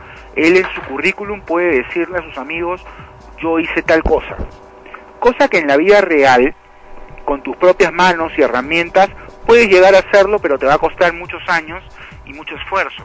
En cambio, estos niños sentados frente a su computadora en la comodidad de su casa pueden efectivamente eh, cometer estos actos que, que de verdad ponen en problemas, meten en problemas a mucha gente, ¿no? ¿Y hasta cuánto tiempo pueden quedarse sin dormir? Bueno, eh, ¿Cuántos días? eh, lo normal son 72 horas. Eh, lo normal me refiero a, a lo máximo que se logra mantener uno en- eh, despierto. Sin embargo, como tú sabrás, Sandro, hay una alta correlación de estas bebidas energéticas como Red Bull y, Fuego y no sé qué otras cosas, este, con lo que es deportes extremos y, computadoras eh, y fiestas, ¿no? Los chicos hoy en día logran mantenerse despiertos muchas más horas por este tipo de, bebidas energéticas y hay drogas que también te mantienen este, eh, en un nivel tal de- de ansiedad que estás despierto durante muchas horas. Eh, la cantidad de horas varía, el problema está en el daño eh, que le va generando a la sociedad y a ellos mismos, porque son muchas horas que, estos niños no descansan, ¿no? Ah, buenas noches, habla Mary Gutiérrez. Respecto a este problema, entonces, ¿cuál es el papel que los padres deben tomar ante, este, ante esta enfermedad, ¿no? De los programas de Internet y sobre todo los niños, más que nada, ahora que todo está tan modernizado, necesitan del Internet para hacer sus trabajos. Y en caso de los adolescentes, si realmente podría ser una supervisión de los padres, a ellos les fastidia también el hecho de depender de ellos y necesitan también su privacidad con, con el mismo Internet. Mira, eh, el problema está en que, lo, tú lo has dicho, la, la solución a esto sería el control, la supervisión parental. Eh, pero lamentablemente vivimos en una época en la que los padres están condenados ambos a trabajar para poder mantener a la familia y mantener el statu quo en el cual este, ellos han decidido tener a sus hijos. Eh, si el, un- uno de los padres se queda en casa eh, a, a- a atender a los hijos, a cocinar, a limpiar, por lo general eh, la canasta familiar se ve altamente disminuida, salvo que el padre pues sea un congresista del Perú o trabaje en un ministerio este, en donde les pagan lo que le da la gana y roban lo que le da la gana.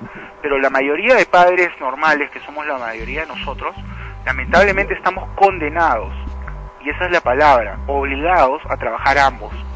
Y el control eh, que ofrece Telefónica, que ofrecen algunas eh, eh, algunos servidores de internet como filtros, muchas veces son, eh, eh, ¿cómo se dice esto?, flanqueados por los propios niños y, y se les saca la vuelta a estos filtros y, y- y terminan viendo lo que les da la gana. No, y sobre todo que muchas veces el niño sabe mucho más inclusive que el mismo personal de la empresa proveedora. Por supuesto, por supuesto. Sabe, eh, retan inclusive a los creadores de los sistemas operativos como Microsoft Windows y pueden sacarle la vuelta al mismo programa. Así es, exactamente, exactamente.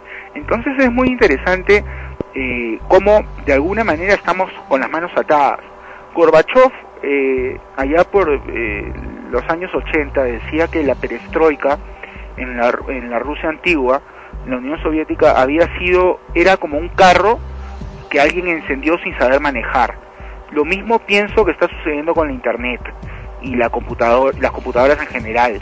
Son un fenómeno real eh, que ya tiene este, algunas décadas de vida, eh, que no sabemos manejarlo todavía y sobre todo no hemos descubierto aún las consecuencias que puede traer a, niños tan pequeños eh, en la preadolescencia o adolescencia.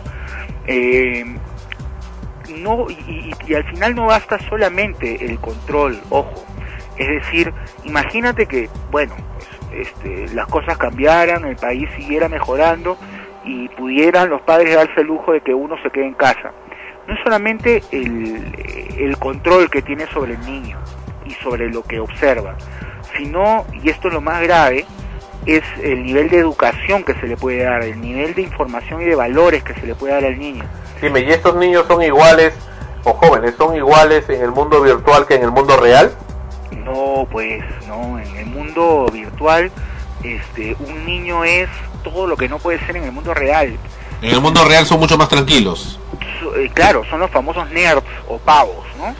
Son niños que son líderes en, en- en el mundo virtual, admirados por, por gente que les escribe y les dice que aprecian su trabajo y, y los admiran, mientras que en el colegio son insultados, escupidos y maltratados porque simplemente no saben jugar al fútbol o lo único de lo que saben hablar es de, de computadoras, ¿no?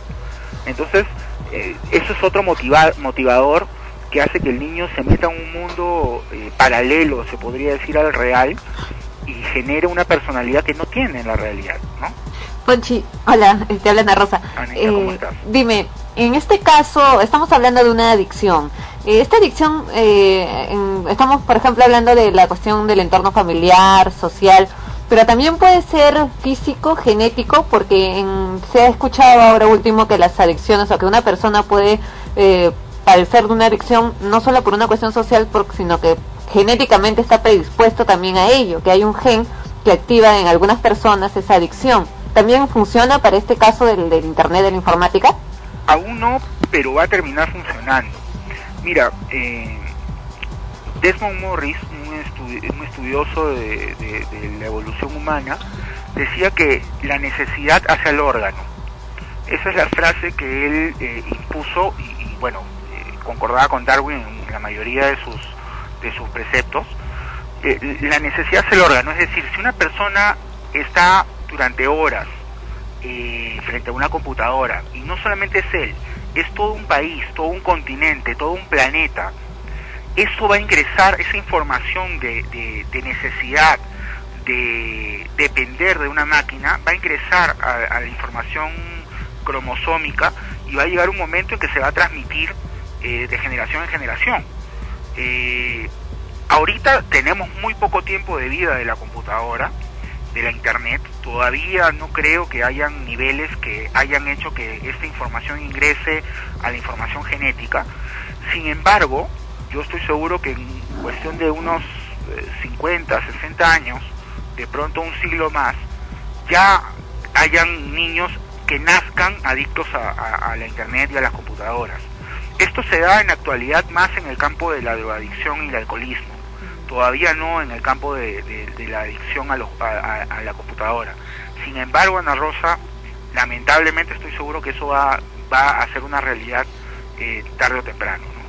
Y por ejemplo en el caso de los ludópatas, que también es una cuestión externa, no, no algo que consumen físicamente, eh, también tienen esa, esa necesidad de ir a, a jugar por una cuestión eh, social. Es muy psicológico esto, es decir, eh, ¿qué tanto ha influido la, experiencia que tienes en tu vida familiar de niños para que tomes un, un, un camino como este, ¿no? Por ejemplo, en este caso no son alcohólicos ni drogadictos, pero el hecho de sentarse en una máquina a jugar, por el hecho de jugar, eh, ya es una dependencia que está tratando de cubrir un, una- un gran vacío en, en su vida, ¿no? Es correcto, es correcto y es una realidad además.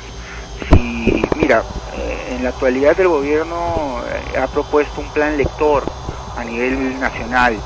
Eh, yo lo que digo es, el plan lector está, es, me parece una idea genial, formidable, eh, sin embargo está mal direccionada, está pésimamente planteada. ¿Por qué? Porque el problema no es hacer que los niños lean, el problema es hacer que los padres lean para que los niños los vean leyendo y nazca en ellos la necesidad de leer. ¿Me dejo entender? Si es que los niños ven a sus padres leyendo, ellos van a leer porque se imita el entorno familiar a temprana edad y eso va a generar un patrón de conducta futuro. Eh, si los niños, en lugar de ver al padre leer, y lo ven llegar eh, del casino y el padre les comenta con orgullo este eh, lo que ha ganado o lo que ha perdido, este los niños van a generar una necesidad o un apego a este tipo de, de- de juegos y se genera la ludopatía. Esto sí también se está estudiando, ya es- entra dentro del, eh, de la información genética y se están empezando a ver casos de, de dependencia al juego eh, por una cuestión genética, ¿no? de, de transmisión este, padres a hijos. Muy bien. Muchas gracias, Fonchi, por habernos acompañado. ¿Cuál es tu correo electrónico donde pueden comunicarse contigo? Eh, mi correo electrónico es adk de Alfonso Díaz Clat, subguión o guion bajo 811 arroba yahoo.es. Eh, cualquier consulta, cualquier pregunta sobre el tema o, cualquier otro tema, encantado de, de atenderlos. Y nuevamente, Sandro, gracias por la oportunidad de compartir eh, los conocimientos que tengo con ustedes y será hasta la próxima semana para tocar nuevamente un tema tan interesante como el de hoy día. Excelente. Ha sido un gusto escucharlos. Igualmente. Gracias a la distancia, Fonchi, y hasta la próxima semana. En extremos. Bueno, realmente interesante eh, ese tema de, de- en Ok. general de la adicción, ¿no? O sea, ahora estamos con las computadoras, con la informática, el, el internet. Qué importante es eh, tu entorno familiar, ¿no? Como él bien ha comentado, no es solo el control de lo que ves, sino por qué la necesidad de un niño de sentarse tantas horas frente a la computadora. Es que la computadora lo comprende y lo escucha más que sus padres. Esa es la, La gente, pregunta, la gente que está atrás de la computadora, la- las Ajá. redes, ¿no? Las otras personas. Claro, y es tan fácil engañar a un adulto, es fácil engañar eh, a través del internet. Imagínate un niño, ¿no? Que, que es mucho más crédulo ante las cosas que le, propones, que le dices. Su fantasía, su imaginación vuela muy, muy lejos. Imagínate eh, qué tan peligroso es que ingrese al internet y se encuentre con alguien que, que lo manipule. Pero ¿por qué? Es lo que yo digo, o sea, no solo, como te digo, lo que ves o lo que, lo que escuchas, sino que un niño que tiene una, una adecuada comunicación con su familia, le dirá a su padre, a su madre, mamá, mira, tal persona me ha dicho esto. Pero hay otros pues que no lo, no lo van a hacer porque están metidos en, en lo que ellos creen que sí los entienden y sí los comprenden. Regresamos con extremos. Es Debbie Gibson quien está con nosotros, o Deborah Gibson también llamada. Esta canción se llama Hopelessly Devoted to You, devotamente tuya. Anteriormente fue cantada por Olivia Newton-John. Ahora escuchémosla en la voz angelical y maravillosa de Debbie Gibson.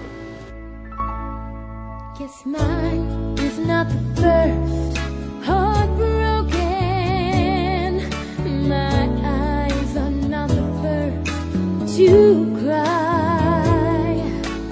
I'm not the first to know. There's just no getting over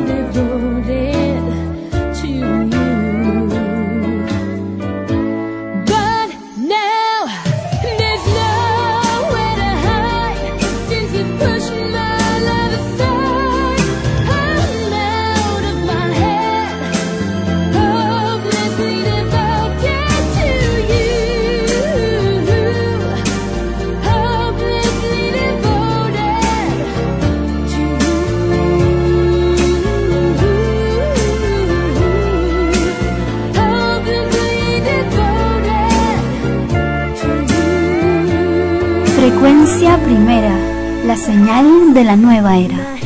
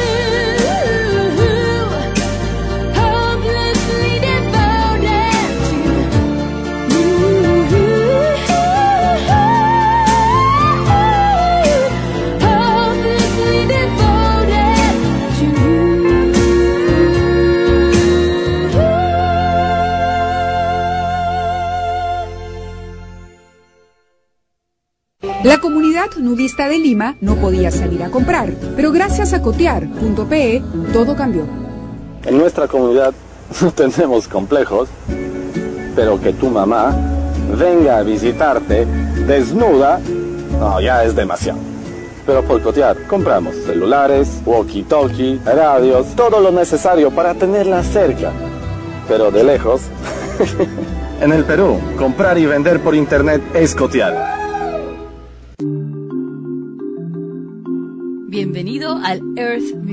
Network. Los podcasts que escuchas y a través de los cuales te informas, aprendes y te diviertes llegan a tus oídos en forma gratuita. Los podcasters ponen su trabajo y esfuerzo para producir el contenido. Pero el hospedaje, transferencia y licencias para reproducir música comercial no son gratuitas.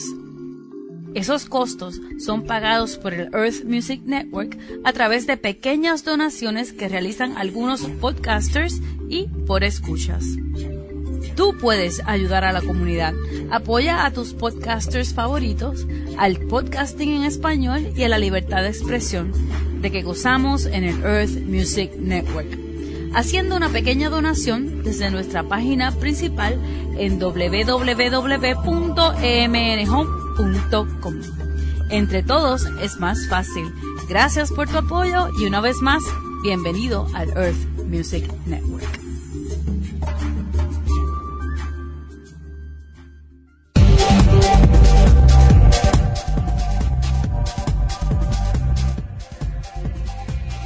Continuamos con el programa de Extremos, episodio número 58. Esta semana concluye la famosa Semana Santa, semana para el- santa para la- los seguidores y fieles de la religión católica.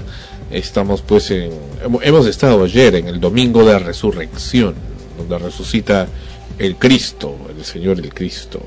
Pues bien, en Lima, Perú, un pueblo meramente católico, yo diría que más que católico, seguidor de las tradiciones católicas.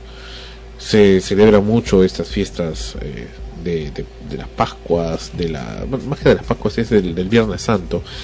Y hay una serie de actividades. Una de las más saltantes y que me hubiera gustado mucho que se cubran, desventuradamente no, no fue así, es la del Cristo Cholo. ¿Has escuchado esta? No.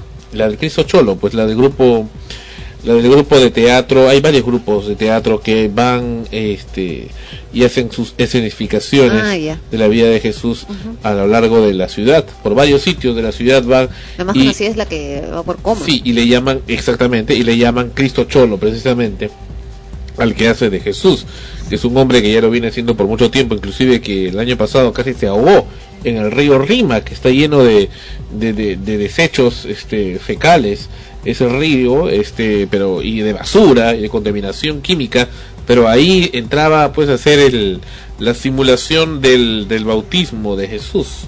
¿no? Eh, que Juan el Bautista, bueno, el actor que hacía de Juan el Bautista le echaba el agüita, ¿no? Para, para que lo estaba bautizando, ¿no? Pero y en una de esas el río se lo llevó, ¿no? Pero lo pudieron rescatar. Pero eh, ahora nuevamente ha repetido la misma escenificación de de Jesús el Cristo crucificado, en fin, y que va, inclusive le hacen subir como si fuera al Gólgota el, Cerro San Cristóbal. Realmente muy valuable la, la actividad de estos muchachos, de estas personas, niños, jóvenes, adultos, que forman este grupo tan eh, sacrificado que hacen pues teatro, ¿no? Teatro eh, en la vía pública prácticamente en diferentes zonas de Lima, específicamente el día de Viernes Santo. Claro, así como, como ellos que fueron eh, casi los primeros en hacer este tipo de, de significación, muchos otros también lo están siguiendo. En otros países lo hacen, ¿eh? en, en Filipinas lo hacen. Sí, y- Ahí se crucifican de verdad con clavos.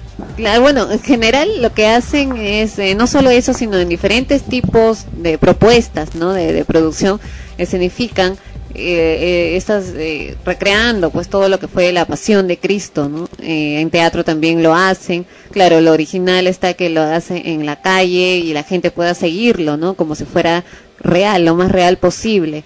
Eh, y es interesante, ¿por qué? Porque precisamente eso, ¿no? Algunos eh, son actores, otros no lo son, otros son aficionados, otros simplemente lo hacen por convicción y lo siguen, pero lo hacen con tanta fe, tanta alegría, ¿no? En, en- en el hecho, ¿no? De, de, de poder colaborar, participar en esta actividad, que es muy creíble y la gente que lo puede espectar eh, lo ve y rememora, ¿no? Esos momentos que pues, probablemente siempre hemos escuchado y visto en películas, nos han leído en el colegio, en fin, pero verlo es eh, mucho más cercano a, a tratar de entender o comprender qué es lo que realmente ocurrió, ¿no? Para poder tener ese sentimiento, ¿no? De recogimiento que muchos han perdido también en estas épocas, eh, porque uno dice, no, viene Semana Santa y algunos ya le han puesto de frente Semana Tranca y lo que hacen es ir de campamentos eh, a tomar, a reunirse para, para beber. Al bar. Ajá.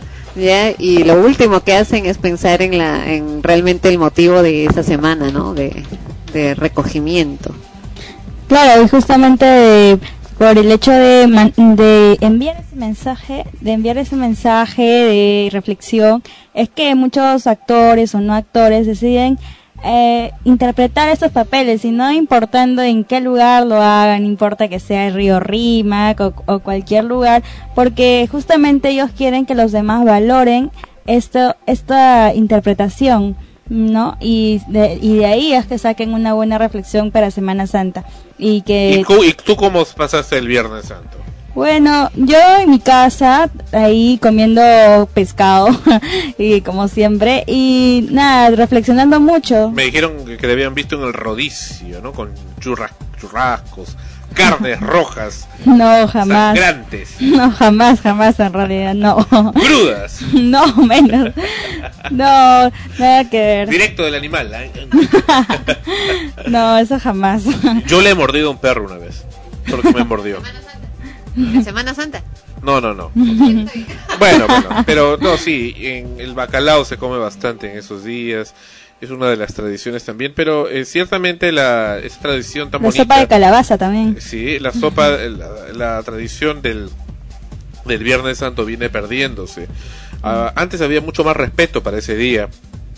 Era un día realmente de recogimiento, donde inclusive veía muy poca actividad en las calles, o sea, más tranquilo, la gente pasa, paraba lo, lo que podía, viendo televisión, eh, Ben Hur o, o películas clásicas Relacionadas al de, tema. de la vida de Jesús o del tema, ¿no? Pero poco a poco se fue liberalizando, ¿no? Y ahora más hablan de irse al sur, de divertirse, Es que- inclusive de ir a discotecas, que Tongo está actuando aquí, bueno, pues. Es que justamente ju- ya se ha malinterpretado el hecho por lo mismo que es, es Semana Santa son días en que no se elabora, entonces dicen, ah, bueno, hay que darnos un descansito Pero por te das ahí. cuenta de la, la, fal- la- la falta de, de amor, ¿no? Cómo se va perdiendo. Y otra Sí. cosa, en los supermercados comencé a apreciar que desde hacía semanas ya se estaban ah, vendiendo como que llega Halloween o llega llega Navidad los, los, los chocolates.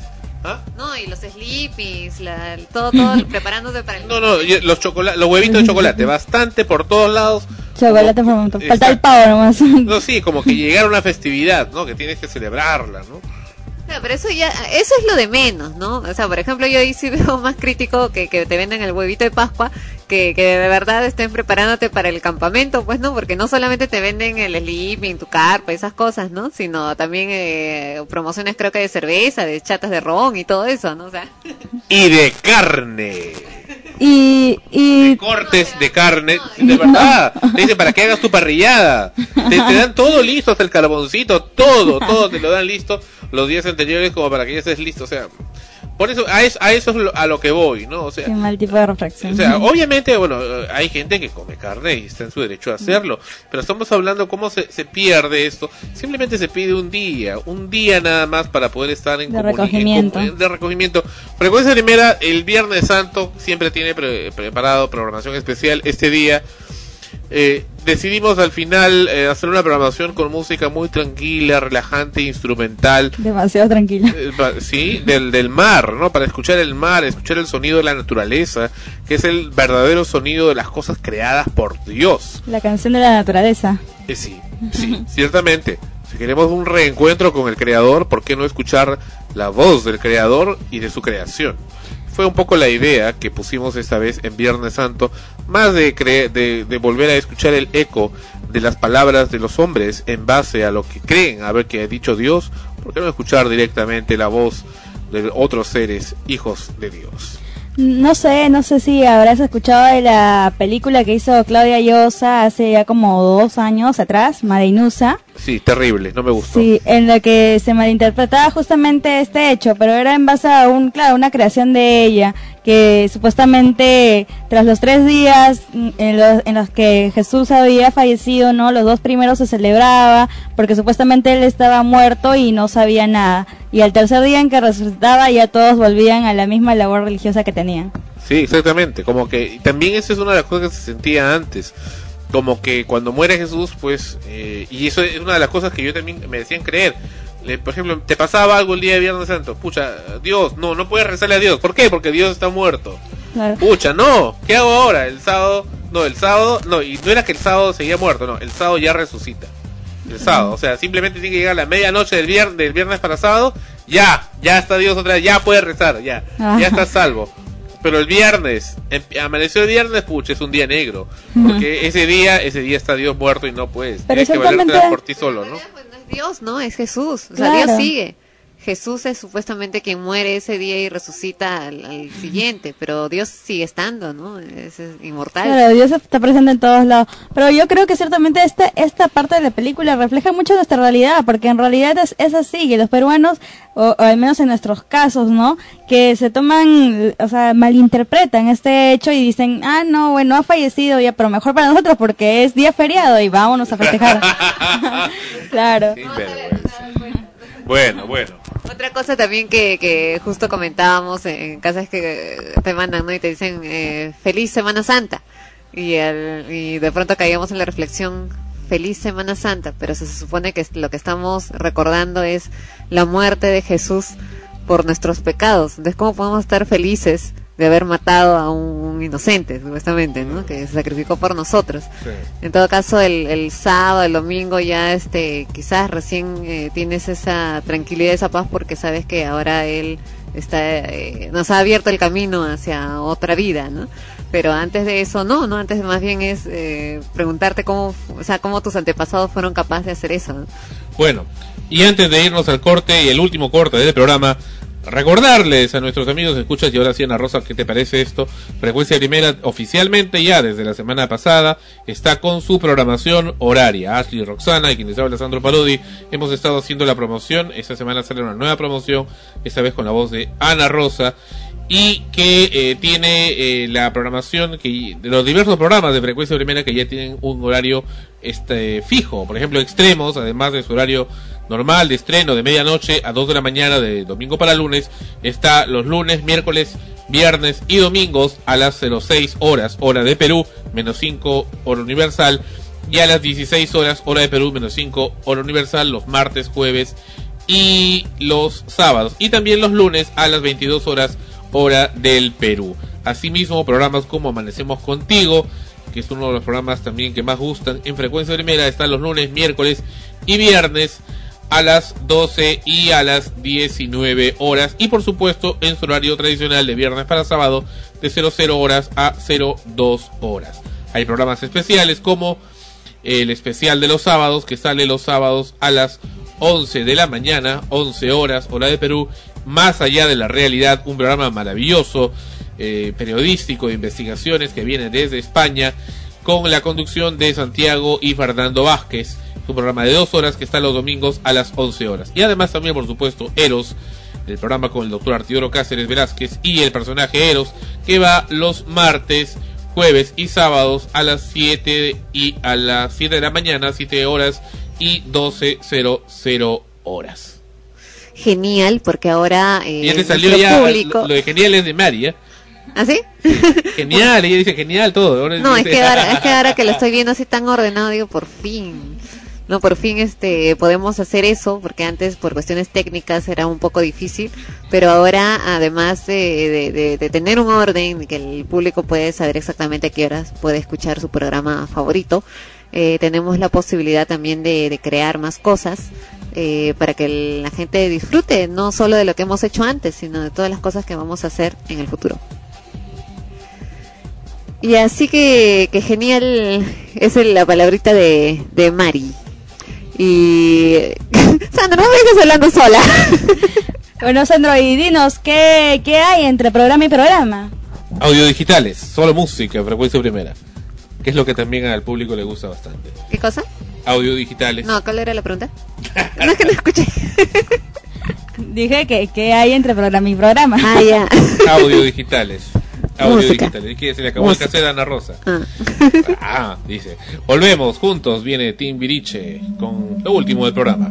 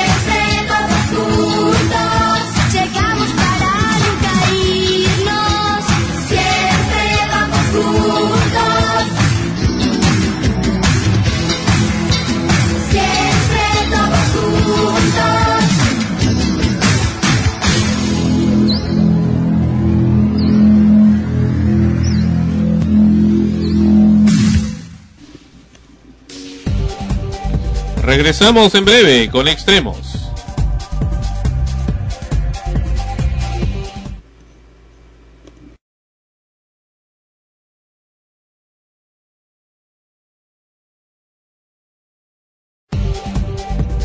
Estamos de vuelta con Extremos.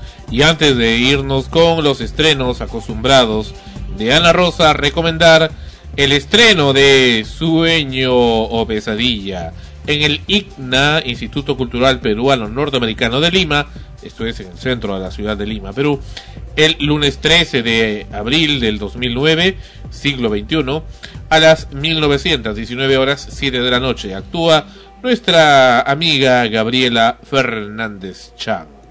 Sueño o pesadilla, pero si hablamos de Gabriela, debe ser pesadilla, seguramente.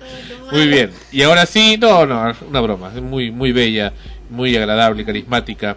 Una buena amiga, Gabriela Fernández Chang. Aquí está ahora sí, en La Rosa con sus estrenos. ¿Dónde están mis estrenos?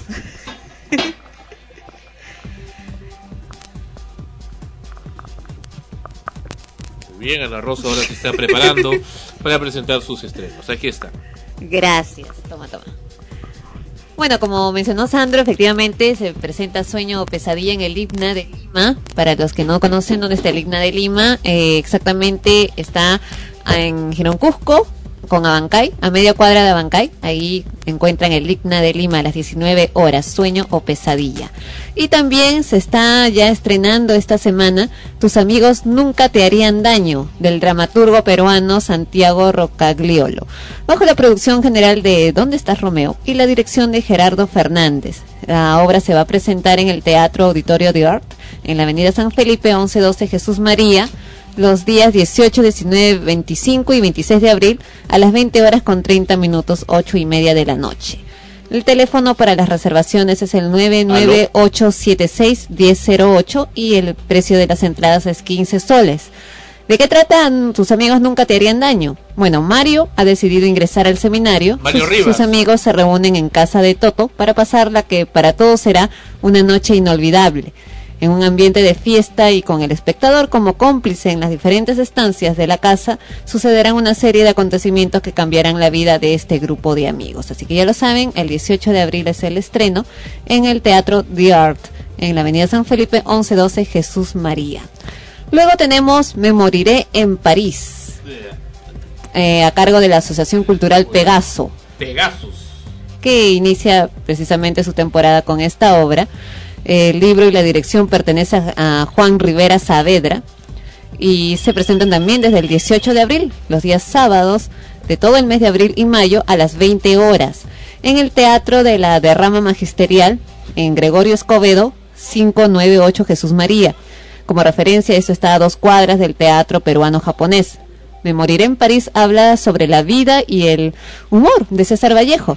Destacan los momentos más importantes de la vida del poeta.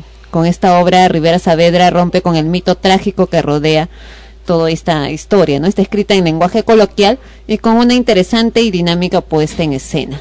Y la misma Asociación Cultural Pegaso también va a llevar a, a temporada una obra de teatro para niños y para toda la familia. Mis tres ojitos, de Juan Rivera Saavedra, en el Teatro de la Derrama Magisterial, también en Gregorio Escobedo 598 Jesús María. Les repetimos, a dos cuadras del Teatro Peruano Japonés. La temporada también se inicia el 18 de abril, pero esta vez las funciones evidentemente van a las 16 horas 4 de la tarde, los sábados eh, de abril y mayo. Mis tres ojitos habla sobre la historia de una niña de tres ojitos y ve cosas que los demás no ven, incentivando el amor aún en las diferencias, es decir, el respeto al ser humano sin importar el tamaño, diferencias físicas, raciales, etcétera. Resalta los valores humanos y el cuidado del medio ambiente de manera divertida y artística con música, movimiento y color. La dirección de, ambas obras, bueno, en este caso de la obra de, de Tres Ojitos, es de Mary Oscategui. Y se estrena también el 27 de abril Amores de un siglo, bajo la dirección de Edgar Saba. Esta obra reúne tres piezas del Teatro Universal. Casa de Muñecas de Henrik Ibsen, fundador del teatro del siglo XX. La señorita Julia, del dramaturgo sueco August Strindberg. Y la adaptación para teatro de Ingmar Bergman del guion de, de su película Escenas de un matrimonio para crear una gran trilogía. Al ver estas obras juntas surge un debate actual que es lo que nuestra sociedad hace en relación entre hombres y mujeres. Porque cuando la naturaleza impulsa la convivencia entre un hombre y una mujer intentando vivir juntos hasta el final, el resultado puede ser una catástrofe? En estos tres capítulos sobre tres mujeres protagonistas a lo largo del siglo, Nora en Casa de Muñecas, en el año 1900, Julia en Señorita Julia en 1950 y Mariana en Escenas de un matrimonio en el 2000, se plantea siempre la problemática de la pareja y del amor. El elenco. Casa de Muñecas están Erika Villalobos como Nora, Jonathan Day como Teobaldo, Irene Izaguirre como la señora Lind, Carlos Victoria como Crossdat y Carlos Gasols como el doctor, el doctor Rang. Erika Villalobos. Señorita Julia, Erika Villalobos no es la, la, la mujer de. ¿Cómo se llama? la ese? esposa de Aldo Miyashiro. Es una mujer bellísima. La señorita Julia con Sásica Bernasconi como. Julia, Aldo Miyashiro como Juan y Evelyn Ortiz como criada. Ah, qué Y en escenas de un matrimonio Hasta tenemos a Marta Figueroa como Mariana y Alberto Isola como Johan. Se estrena el 27 de abril en el Teatro del Centro Cultural de la Universidad Católica del Perú. Erika Villalobos. Mujeres que habitan en mí, creación y dirección de Guillermo Castrillón. Actúan Jimena Lindo, Lita Baluarte y Mónica Silva. Es una performance de danza y teatro que aborda el tema de la mujer en su paso por la tercera década, con todo el potencial en pleno desarrollo dispuesto a atreverse y a transformarse. Para quienes no están acostumbrados a este tipo de espectáculos, se trata de, tres actrices que a través de su cuerpo y de, su voz también, porque son monólogos que calzan en momentos muy precisos de la obra, van a hablar precisamente de, de- de su interior como mujeres de la tercera década, ¿no? de 30. Y la música, la luz, el juego en escena es muy, muy bello, es un- una obra muy artística para quienes quieran eh, sentirse abstraídos un poco de la realidad y envolverse en un mágico mundo de, de cierto ensueño que también tiene representación de la realidad, pero como ellos mismos lo dicen, no estamos representando la realidad en sí, sino la estamos mostrando. ¿Quién- qué, act- qué actrices tan bellas pueden participar ahí? A ver. tan talentosas, tan profesionales. El lugar es la Alianza Francesa de Miraflores, la fecha y hora de jueves a lunes a las 20 horas. En cine. ¿Pero qué, qué este- actrices actúan ahí? Ya, ya mencioné ya. No, no, no escuché. Eh, dijiste de este, la Villalobos. No, estamos hablando ya de otra obra. Ah, ya, ¿y en esta quién actúa? En esta obra la dirige Guillermo Castrillón. Ya. Actúan Jimena Lindo, Ah. Lita Baluarte y Mónica Silva. Ya me desanimaste. Cine, El Gran Golpe. Un grupo de exdelincuentes acepta dar un golpe maestro, el más grande robo a un banco jamás emprendido. Pero detrás de eso se escondía un inmenso escándalo de corrupción que involucraba no solo a altos funcionarios del gobierno británico, sino a un integrante de la familia real. También se ha estrenado esta semana Dragon Ball Evolution, adaptación cinematográfica de la conocida serie animada de televisión. ¿Por qué me bajas el volumen del micrófono? Su argumento se centrará en la adolescencia de Goku y en su enfrentamiento a muerte con Piccolo. Bueno, yo no veía la, la serie animada, pero parece que, Hay que está ver, hay que ver, hay que ver. bastante entretenido. Y bueno, también eh, esta semana fuimos a ver, ¿no? La montaña embrujada. Eh, entretenida. Bueno, a Sandro le gustó mucho. Pero bueno, a mí entretenida nada más. Gracias, eso es todo. Chau. Bueno, Erika Villalobos. Es lo único interesante que he escuchado en, en todas esas obras. Bueno, entonces será motivo para que me lleves pues a ver una obra de teatro. ya Pero que soy- no yo esa de soy la que Jimen- siempre te lleva. No, no esa de Jimena Lindo, pues por favor. Con Ah. razón que nadie va. Malo, ¿por ahí qué está, dices pues, eso? ahí está la explicación, pues. Ahí está, esa es la explicación por la que no va. Ya. En cambio, que Erika Villalobos, ¿cómo no voy a ir? Aunque está ahí el marido, bueno, pues ya. Bueno, ya ¿Qué miren, se va a hacer? No hay escuchen, nada perfecto. Escuchen, pues. va a ir. O sea que, que va a ir, va a pagar su entrada. Ah, no, no, pues. Tengo que ir, tienen que invitar. Ah, sí, espera sentado. No, a ver, me tienes que llevar. Y Alberto díselo cómo está entrando gratis. Porque actúa ahí, pues, ¿cómo va a entrar gratis? Pues también deberían cobrarle, ¿no? Ah, bueno. Extremos se va. Gracias por estar con este episodio número 58 de su programa Extremos. Ya saben, si quieren eh, escuchar las repeticiones del programa Extremos, lo pueden hacer en el horario que está teniendo ahora el programa Extremos. ¿Qué horario es? Los martes, jueves y sábados a las 16 horas, los lunes, miércoles, viernes y domingos a las 06 horas, los domingos a las 22 horas y por supuesto el estreno de extremos los lunes a las 00 horas, es decir, domingo para lunes. Bernie le saluda mucho, nos dice acá qué es lo que habla Bernie. Sí es cierto que me he quejado que la derecha primitiva está de llorona del chino rata, se refiere al expresidente Fujimori. Tampoco me agrada nadita que la izquierda ahora se las esté dando de triunfante, porque acá, acá o caca, ah no, acá dice, pero es acá, acá nadie está juzgando un modelo económico. Me ha dado risa leer las columnas como la de Hildebrand, se refiere al señor César Hildebrand, que meten esto de contrabando cuando le iba él iba a votar por Fredemo cuando la izquierda votó por Fujimori, votó ese. Y cuando las estupideces de Alan, se refiere el señor Alan García, fueron mm, poco liberales, que digamos. Bueno, quítale un poco de emoticons, Bernie, para poderte leer mucho mejor. Hasta la próxima semana en Extremos. Gracias por estar con nosotros. Escríbanos extremos arroba frecuencia primera punto org. Hasta entonces y se despide de ustedes la voz, la voz de Mary. Así es. Así es. Así es. Dios mío, se, ha, se ha mezclado con alguien. Ha mutado. Fue, fue un gusto estar en este programa también, compartir de nuevo nuevos temas, como fue lo de Fujimori, luego lo de Semana Santa. Y bueno, nada más que despedirnos. Eh, al menos yo me despido por esta semana y nos veremos el próximo domingo en Extremos. El próximo lunes. Hasta luego. Gracias. Extremos llegó a ustedes por cortesía de cotear.pe en el Perú. Comprar o vender por internet es cotear. Este programa se retransmite en la earthmusicnetwork.com slash extremos. Escriba a frecuencia primera extremos arroba frecuenciaprimera.org.